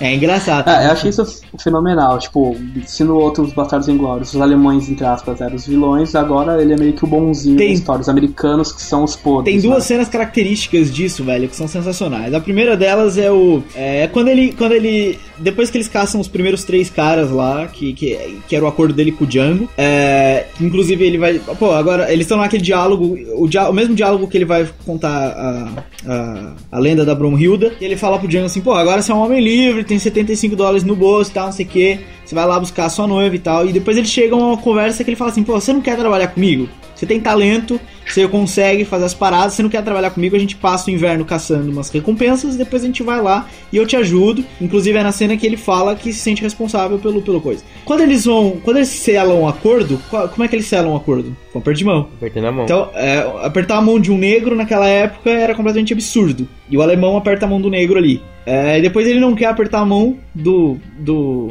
do Leonardo, DiCaprio, DiCaprio. do, do Leonardo Kelvin DiCaprio. Candy. É, inclusive ele mata o cara por isso. A gente já entregou tudo, se foda. Ele mata o cara por isso, porque ele não quer apertar a mão de jeito nenhum, velho. De jeito nenhum. Depois tem a cena do, do Ku Klux Klan, que é um alemão, um negro, é, destruindo, tipo, arregaçando a simbologia dos caras que são ah, contra os negros, né? Então, porra, é, essa, essa cena é sensacional. A cena do, do, do KKK, do KKK, é sensacional, velho. O que vocês acharam dessa cena? É, então, inclusive é o trash talk do, do filme, né? Que é a cena deles conversando sobre os furos na máscara. que eu achei fantástico. Vem por aí. Porque a minha Cara, mulher passou a noite inteira fazendo isso, que não sei o que. E, e a simbolização da sociedade, né, velho? Ele, ele, ele ali simboliza que o, que o KKK é a sociedade, por tipo, porra, é, os caras, além de fazer aquilo, são pessoas normais. Eles estão falando, ah, pô, a minha mulher passou o dia inteiro fazendo essa porra. E eu cheguei do trabalho cansado, tô vindo aqui fazer essa merda e vocês estão reclamando do furo da máscara? Porra, vão tomar no cu, né? Eu achei, eu achei essa cena muito kkkkkkk. Você tava pensando a piada, né? Por isso que você riu várias vezes aqui. Eu tava, Roteirista eu tava, da Mia tava. Wallace, dando seus caras. Ai, ai. Ai, Mais coisas sobre o Django. Quer, pronunciar mais uma, uma palavra sobre o filme? Ah, eu queria falar sobre o Al Jackson também, né? Que é. Não, o que eu achei fantástico, achei fantástico. Como mostra como, entre aspas, ele é o, o vilão, que na cena que ele é apresentado como aquele velho, carcomido, rabugento, Uhum. e a mudança do, do, do ator quando ele tá na biblioteca falando com o Leonardo DiCaprio é, tipo, é fenomenal. Aquilo tudo lá é meio que uma farsa, assim. Eu achei muito interessante essa construção do, do, do Al Jackson. E, e é engraçado, porque ao mesmo tempo o negro é o herói, né, e é- que é o sofrido, e também ele é visto como o vilão, e ele que manipula o branco. É, essas coisas que fazem, sei lá, a galera reclama. Teve, oh, o Spike Lee acho, reclamou do filme, disse que era uma ofensa aos negros. Eu, eu não vi nenhuma ofensa Pelo contrário, velho, pelo contrário. Pelo contrário, cara. Eu vi muitas da parte do Leonardo Leonardo DiCaprio, mas. Sim, mas ele teve o que Não, mereceu mas- depois no fim. Não, sim. E outra, mas, era assim que funcionava, Era, né? era ambientação, ele exatamente. queria- O, o Spike Lee é um otário, o Spike Lee é um idiota, a gente não pode contar. Ele, é- ele é um bom diretor, sim, mas ele é um imbecil como ser humano. Mas o problema é, é justamente o que o, o Tarantino fez foi uma coisa muito inteligente da minha parte, da, da, da minha opinião. Por quê? Porque ele pegou e ele não, não nem fez o branco, o negro, ai coitadinho, tadinho do negro, nem fez o branco, olha que vilãozão que ele é. Ele fez todos são iguais. Ele, ele faz um negro que não gosta de negros e é o vilão, que é o Samuel Jackson. Enfim, pra simbolizar que é todo mundo a mesma, Exatamente, a mesma bosta, É, o ser humano é ruim, de tá cor. É O- indiferente o, de o cor. alemão é o bonzinho, olha só, o alemão é o bonzinho, é o justo. O alemão sempre é visto como, né, a, a escola da humanidade por conta da Segunda Uhum. Guerra. Então, nesse filme, tipo, ele é o bonzinho e o negro ao mesmo tempo é o herói e o vilão. Resumindo, é caráter, cara. Não tem a ver com raça, não tem a ver com cor. Aí. Maldade tá em todo mundo. É isso aí, mano. É, não tem mais o que dizer sobre Django. Vamos terminar com essa frase. É, referências de Django. O que que a gente pode ligar do Django nos outros filmes que a gente não citou ainda? Olha, eu acho que se passa, obviamente, antes de todos os Antes do filmes, Bastardos né? Inglórios, exatamente. Exato. O, o Samuel Jackson já disse que a Brunhilda e o Django eram pra ser os bisa, bisa, bisa, tataravós do Shaft. Sabe o que é o Shaft? Aquele cara que, que enfim, tinha protagonizado vários filmes nos anos 70, que fez um remake com o Samuel Jackson, Aham. Shaft, sabe? Era pra, ele é pra ser o avô daqueles caras. Como o Shaft não é personagem do Tarantino, eu imagino que o Samuel Jackson no Pulp Fiction, o Judas, que é mais ou menos a versão do Shaft do Tarantino, seja então o bis, bisneto do, do Django. O que faz muito sentido, porque o Django e a Brumilda, eles são religiosos. E o Julius dá uma maluquice lá de ser religioso também. Duas maluquices, né? Ele Pois diz é. o, o, ver- o versículo, sei lá como é que chama essas partes das Bíblias. Eze- Ezequiel 25, que é inventado pelo Samuel Jackson, só uma parte que é. É, é só, é só a Aquilo frase mesmo. final. Saberão que o meu nome é Senhor quando a minha vingança cair sobre eles. Ezekiel 25, 17. The path of the righteous man is beset on all sides by the iniquities of the selfish and the tyranny of evil men. Blessed is he who, in the name of charity and goodwill, shepherds the weak through the valley of darkness. For he is truly his brother's keeper and the finder of lost children. And I will strike down upon thee with great vengeance and furious anger those who attempt to poison and destroy my brothers. And you will know my name is the Lord when I lay my vengeance upon thee.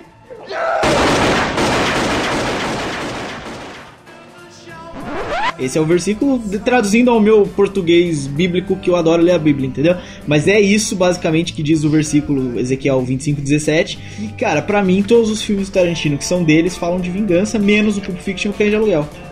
Os outros todos é sobre vingança. Vocês concordam comigo ou não? Acho que o Bastardos Inglórios não é. Bastardos Inglórios não... Ah, é, Bastardos Inglórios não é vingança, realmente. Como não? Da Sancha lá, pô, ela queria vingança. Ah, exatamente, pô, Ah, é tem, verdade. tem, cara, vin- cara. tem ving... Ah, então to- todos têm Querendo ou não, os judeus estão se vingando dos alemães. Exato, exato. E o Django também tem vingança, e o, e o Kill Bill tem vingança.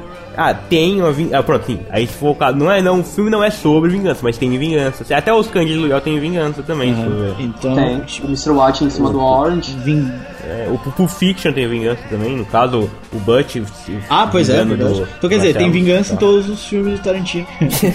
Ah, mais ligações do, do Django. Temos mais ligações aqui. Um, fato interessante: existe um filme de 1960 e cacetada que se chama Django. É um faroeste espaguete que o Tarantino gosta muito.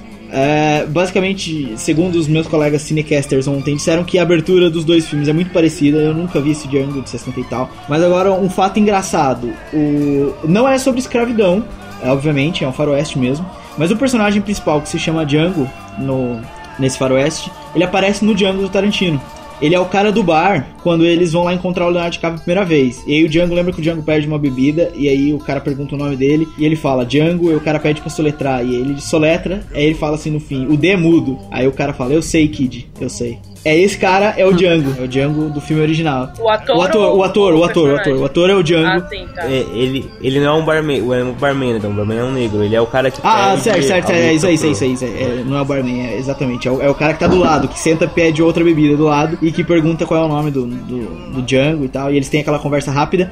Aquele cara é o, o Django do filme original, de 66, mesmo ator e tal. Por isso é que ele fala, eu sei, eu sei e tal. É, não liga nada no universo, mas é uma referência interessante pra galera que gosta. Uma coisa que liga é num dos filmes do Django, Faroeste, tem uma cena onde ele é enterrado vivo, depois tem que sair do, do caixão e sair do coisa. Ah, uma cena igualzinha foi feita no Kill Bill Volume 2, com a com a com a, com a noiva, e ela é enterrada numa na em cima de uma de uma, de uma lápide onde se lê, enfim, é a tal da Paula Schultz. Schultz é o É verdade. cara. É o sobrenome do Porra. cara. Olha, muito Olha bom. só. É o sobrenome do Dr. Schultz. Agora, E do Hans. Pode ser que tem. E, e, é- e a, a data, como o Edão, o Edão viu pra mim, a data. tudo assim, da, da, da É. época da Guerra Fria, da Guerra Civil. É, ela, viveu, ela viveu por essa época, viveu em 1800 e qualquer coisa até 1890 É. e tantos. E o, e o Django é 1960. Então ela tava viva quando o Django, o Django livre aconteceu. Pode ser que ela seja a mulher. Ah, mas aí cai o, o, o, o mito. Mas não faz sentido, porque Kill É. Bill é, dentro, é um filme dentro de um Exato. filme. Mas eles caras usaram a locação. Olha, pode ser. Olha, muito bom. Pode ser. Forçou a barra. Um pouco, Um né? pouco, um pouco. Mais referências de Django. Ou enfim, ou enfim, ele era um cara famoso e usar o. Deve ter virado um cara famoso, talvez do Schultz, não sei, e usaram o nome dele. É, é, mais referências de Django. Temos mais? Ah, Eu achei que eles filmaram a, o Kill Bill, a cena da, da, da igreja, na casa do. reconstruída do, do Calvin Candy, da Candyland. Achei isso. Que é parecido a igreja, onde fica a igreja com a Candyland. É, parecido, mas não, Não sei também se. não sei acho se- que encaixaria, mas é, é parecido. Realmente a construção é parecida. Ah, É uma que- coisa. Essa semana eu descobri uma coisa muito incrível. O código do seu Jorge. Qual? Todas as mulheres das músicas do seu Jorge são a mesma mulher. Depois eu explico isso, vocês vão ver, eu vou fazer um post sobre isso. E aí, o que você achou? Te falar uma parada. Eu também descubro coisas. Tipo, Coisas. tipo. O Federer é a versão tenista do Tarantino. Porra, essa eu não tinha pegado não, cara. É parecido mesmo. Eu fico meio cabreiro com pessoas que são sósias. Estranho, né? Muito parecidas, muito estranho.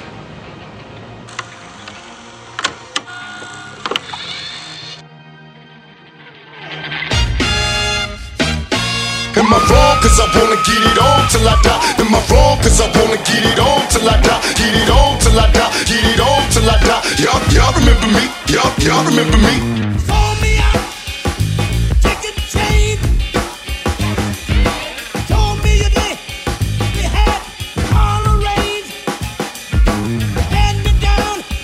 Last chance, fancy pants. Oh, very well.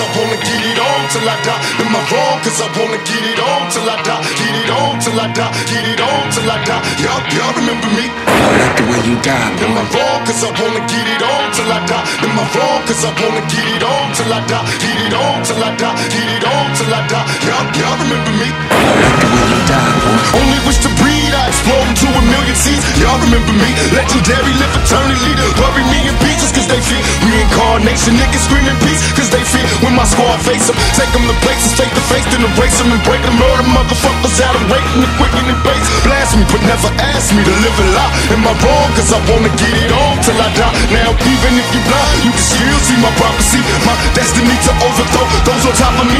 Bitch made niggas in that bullshit you going through. Outlaws, rushing busting we untouchable.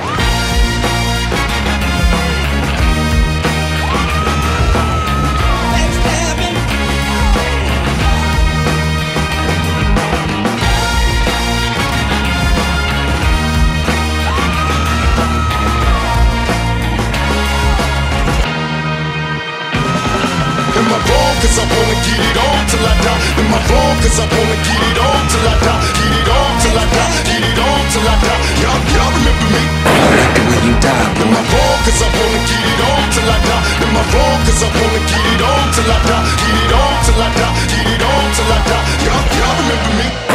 Expect me, nigga, like you expect Jesus to come back. Expect me, nigga. I'm coming.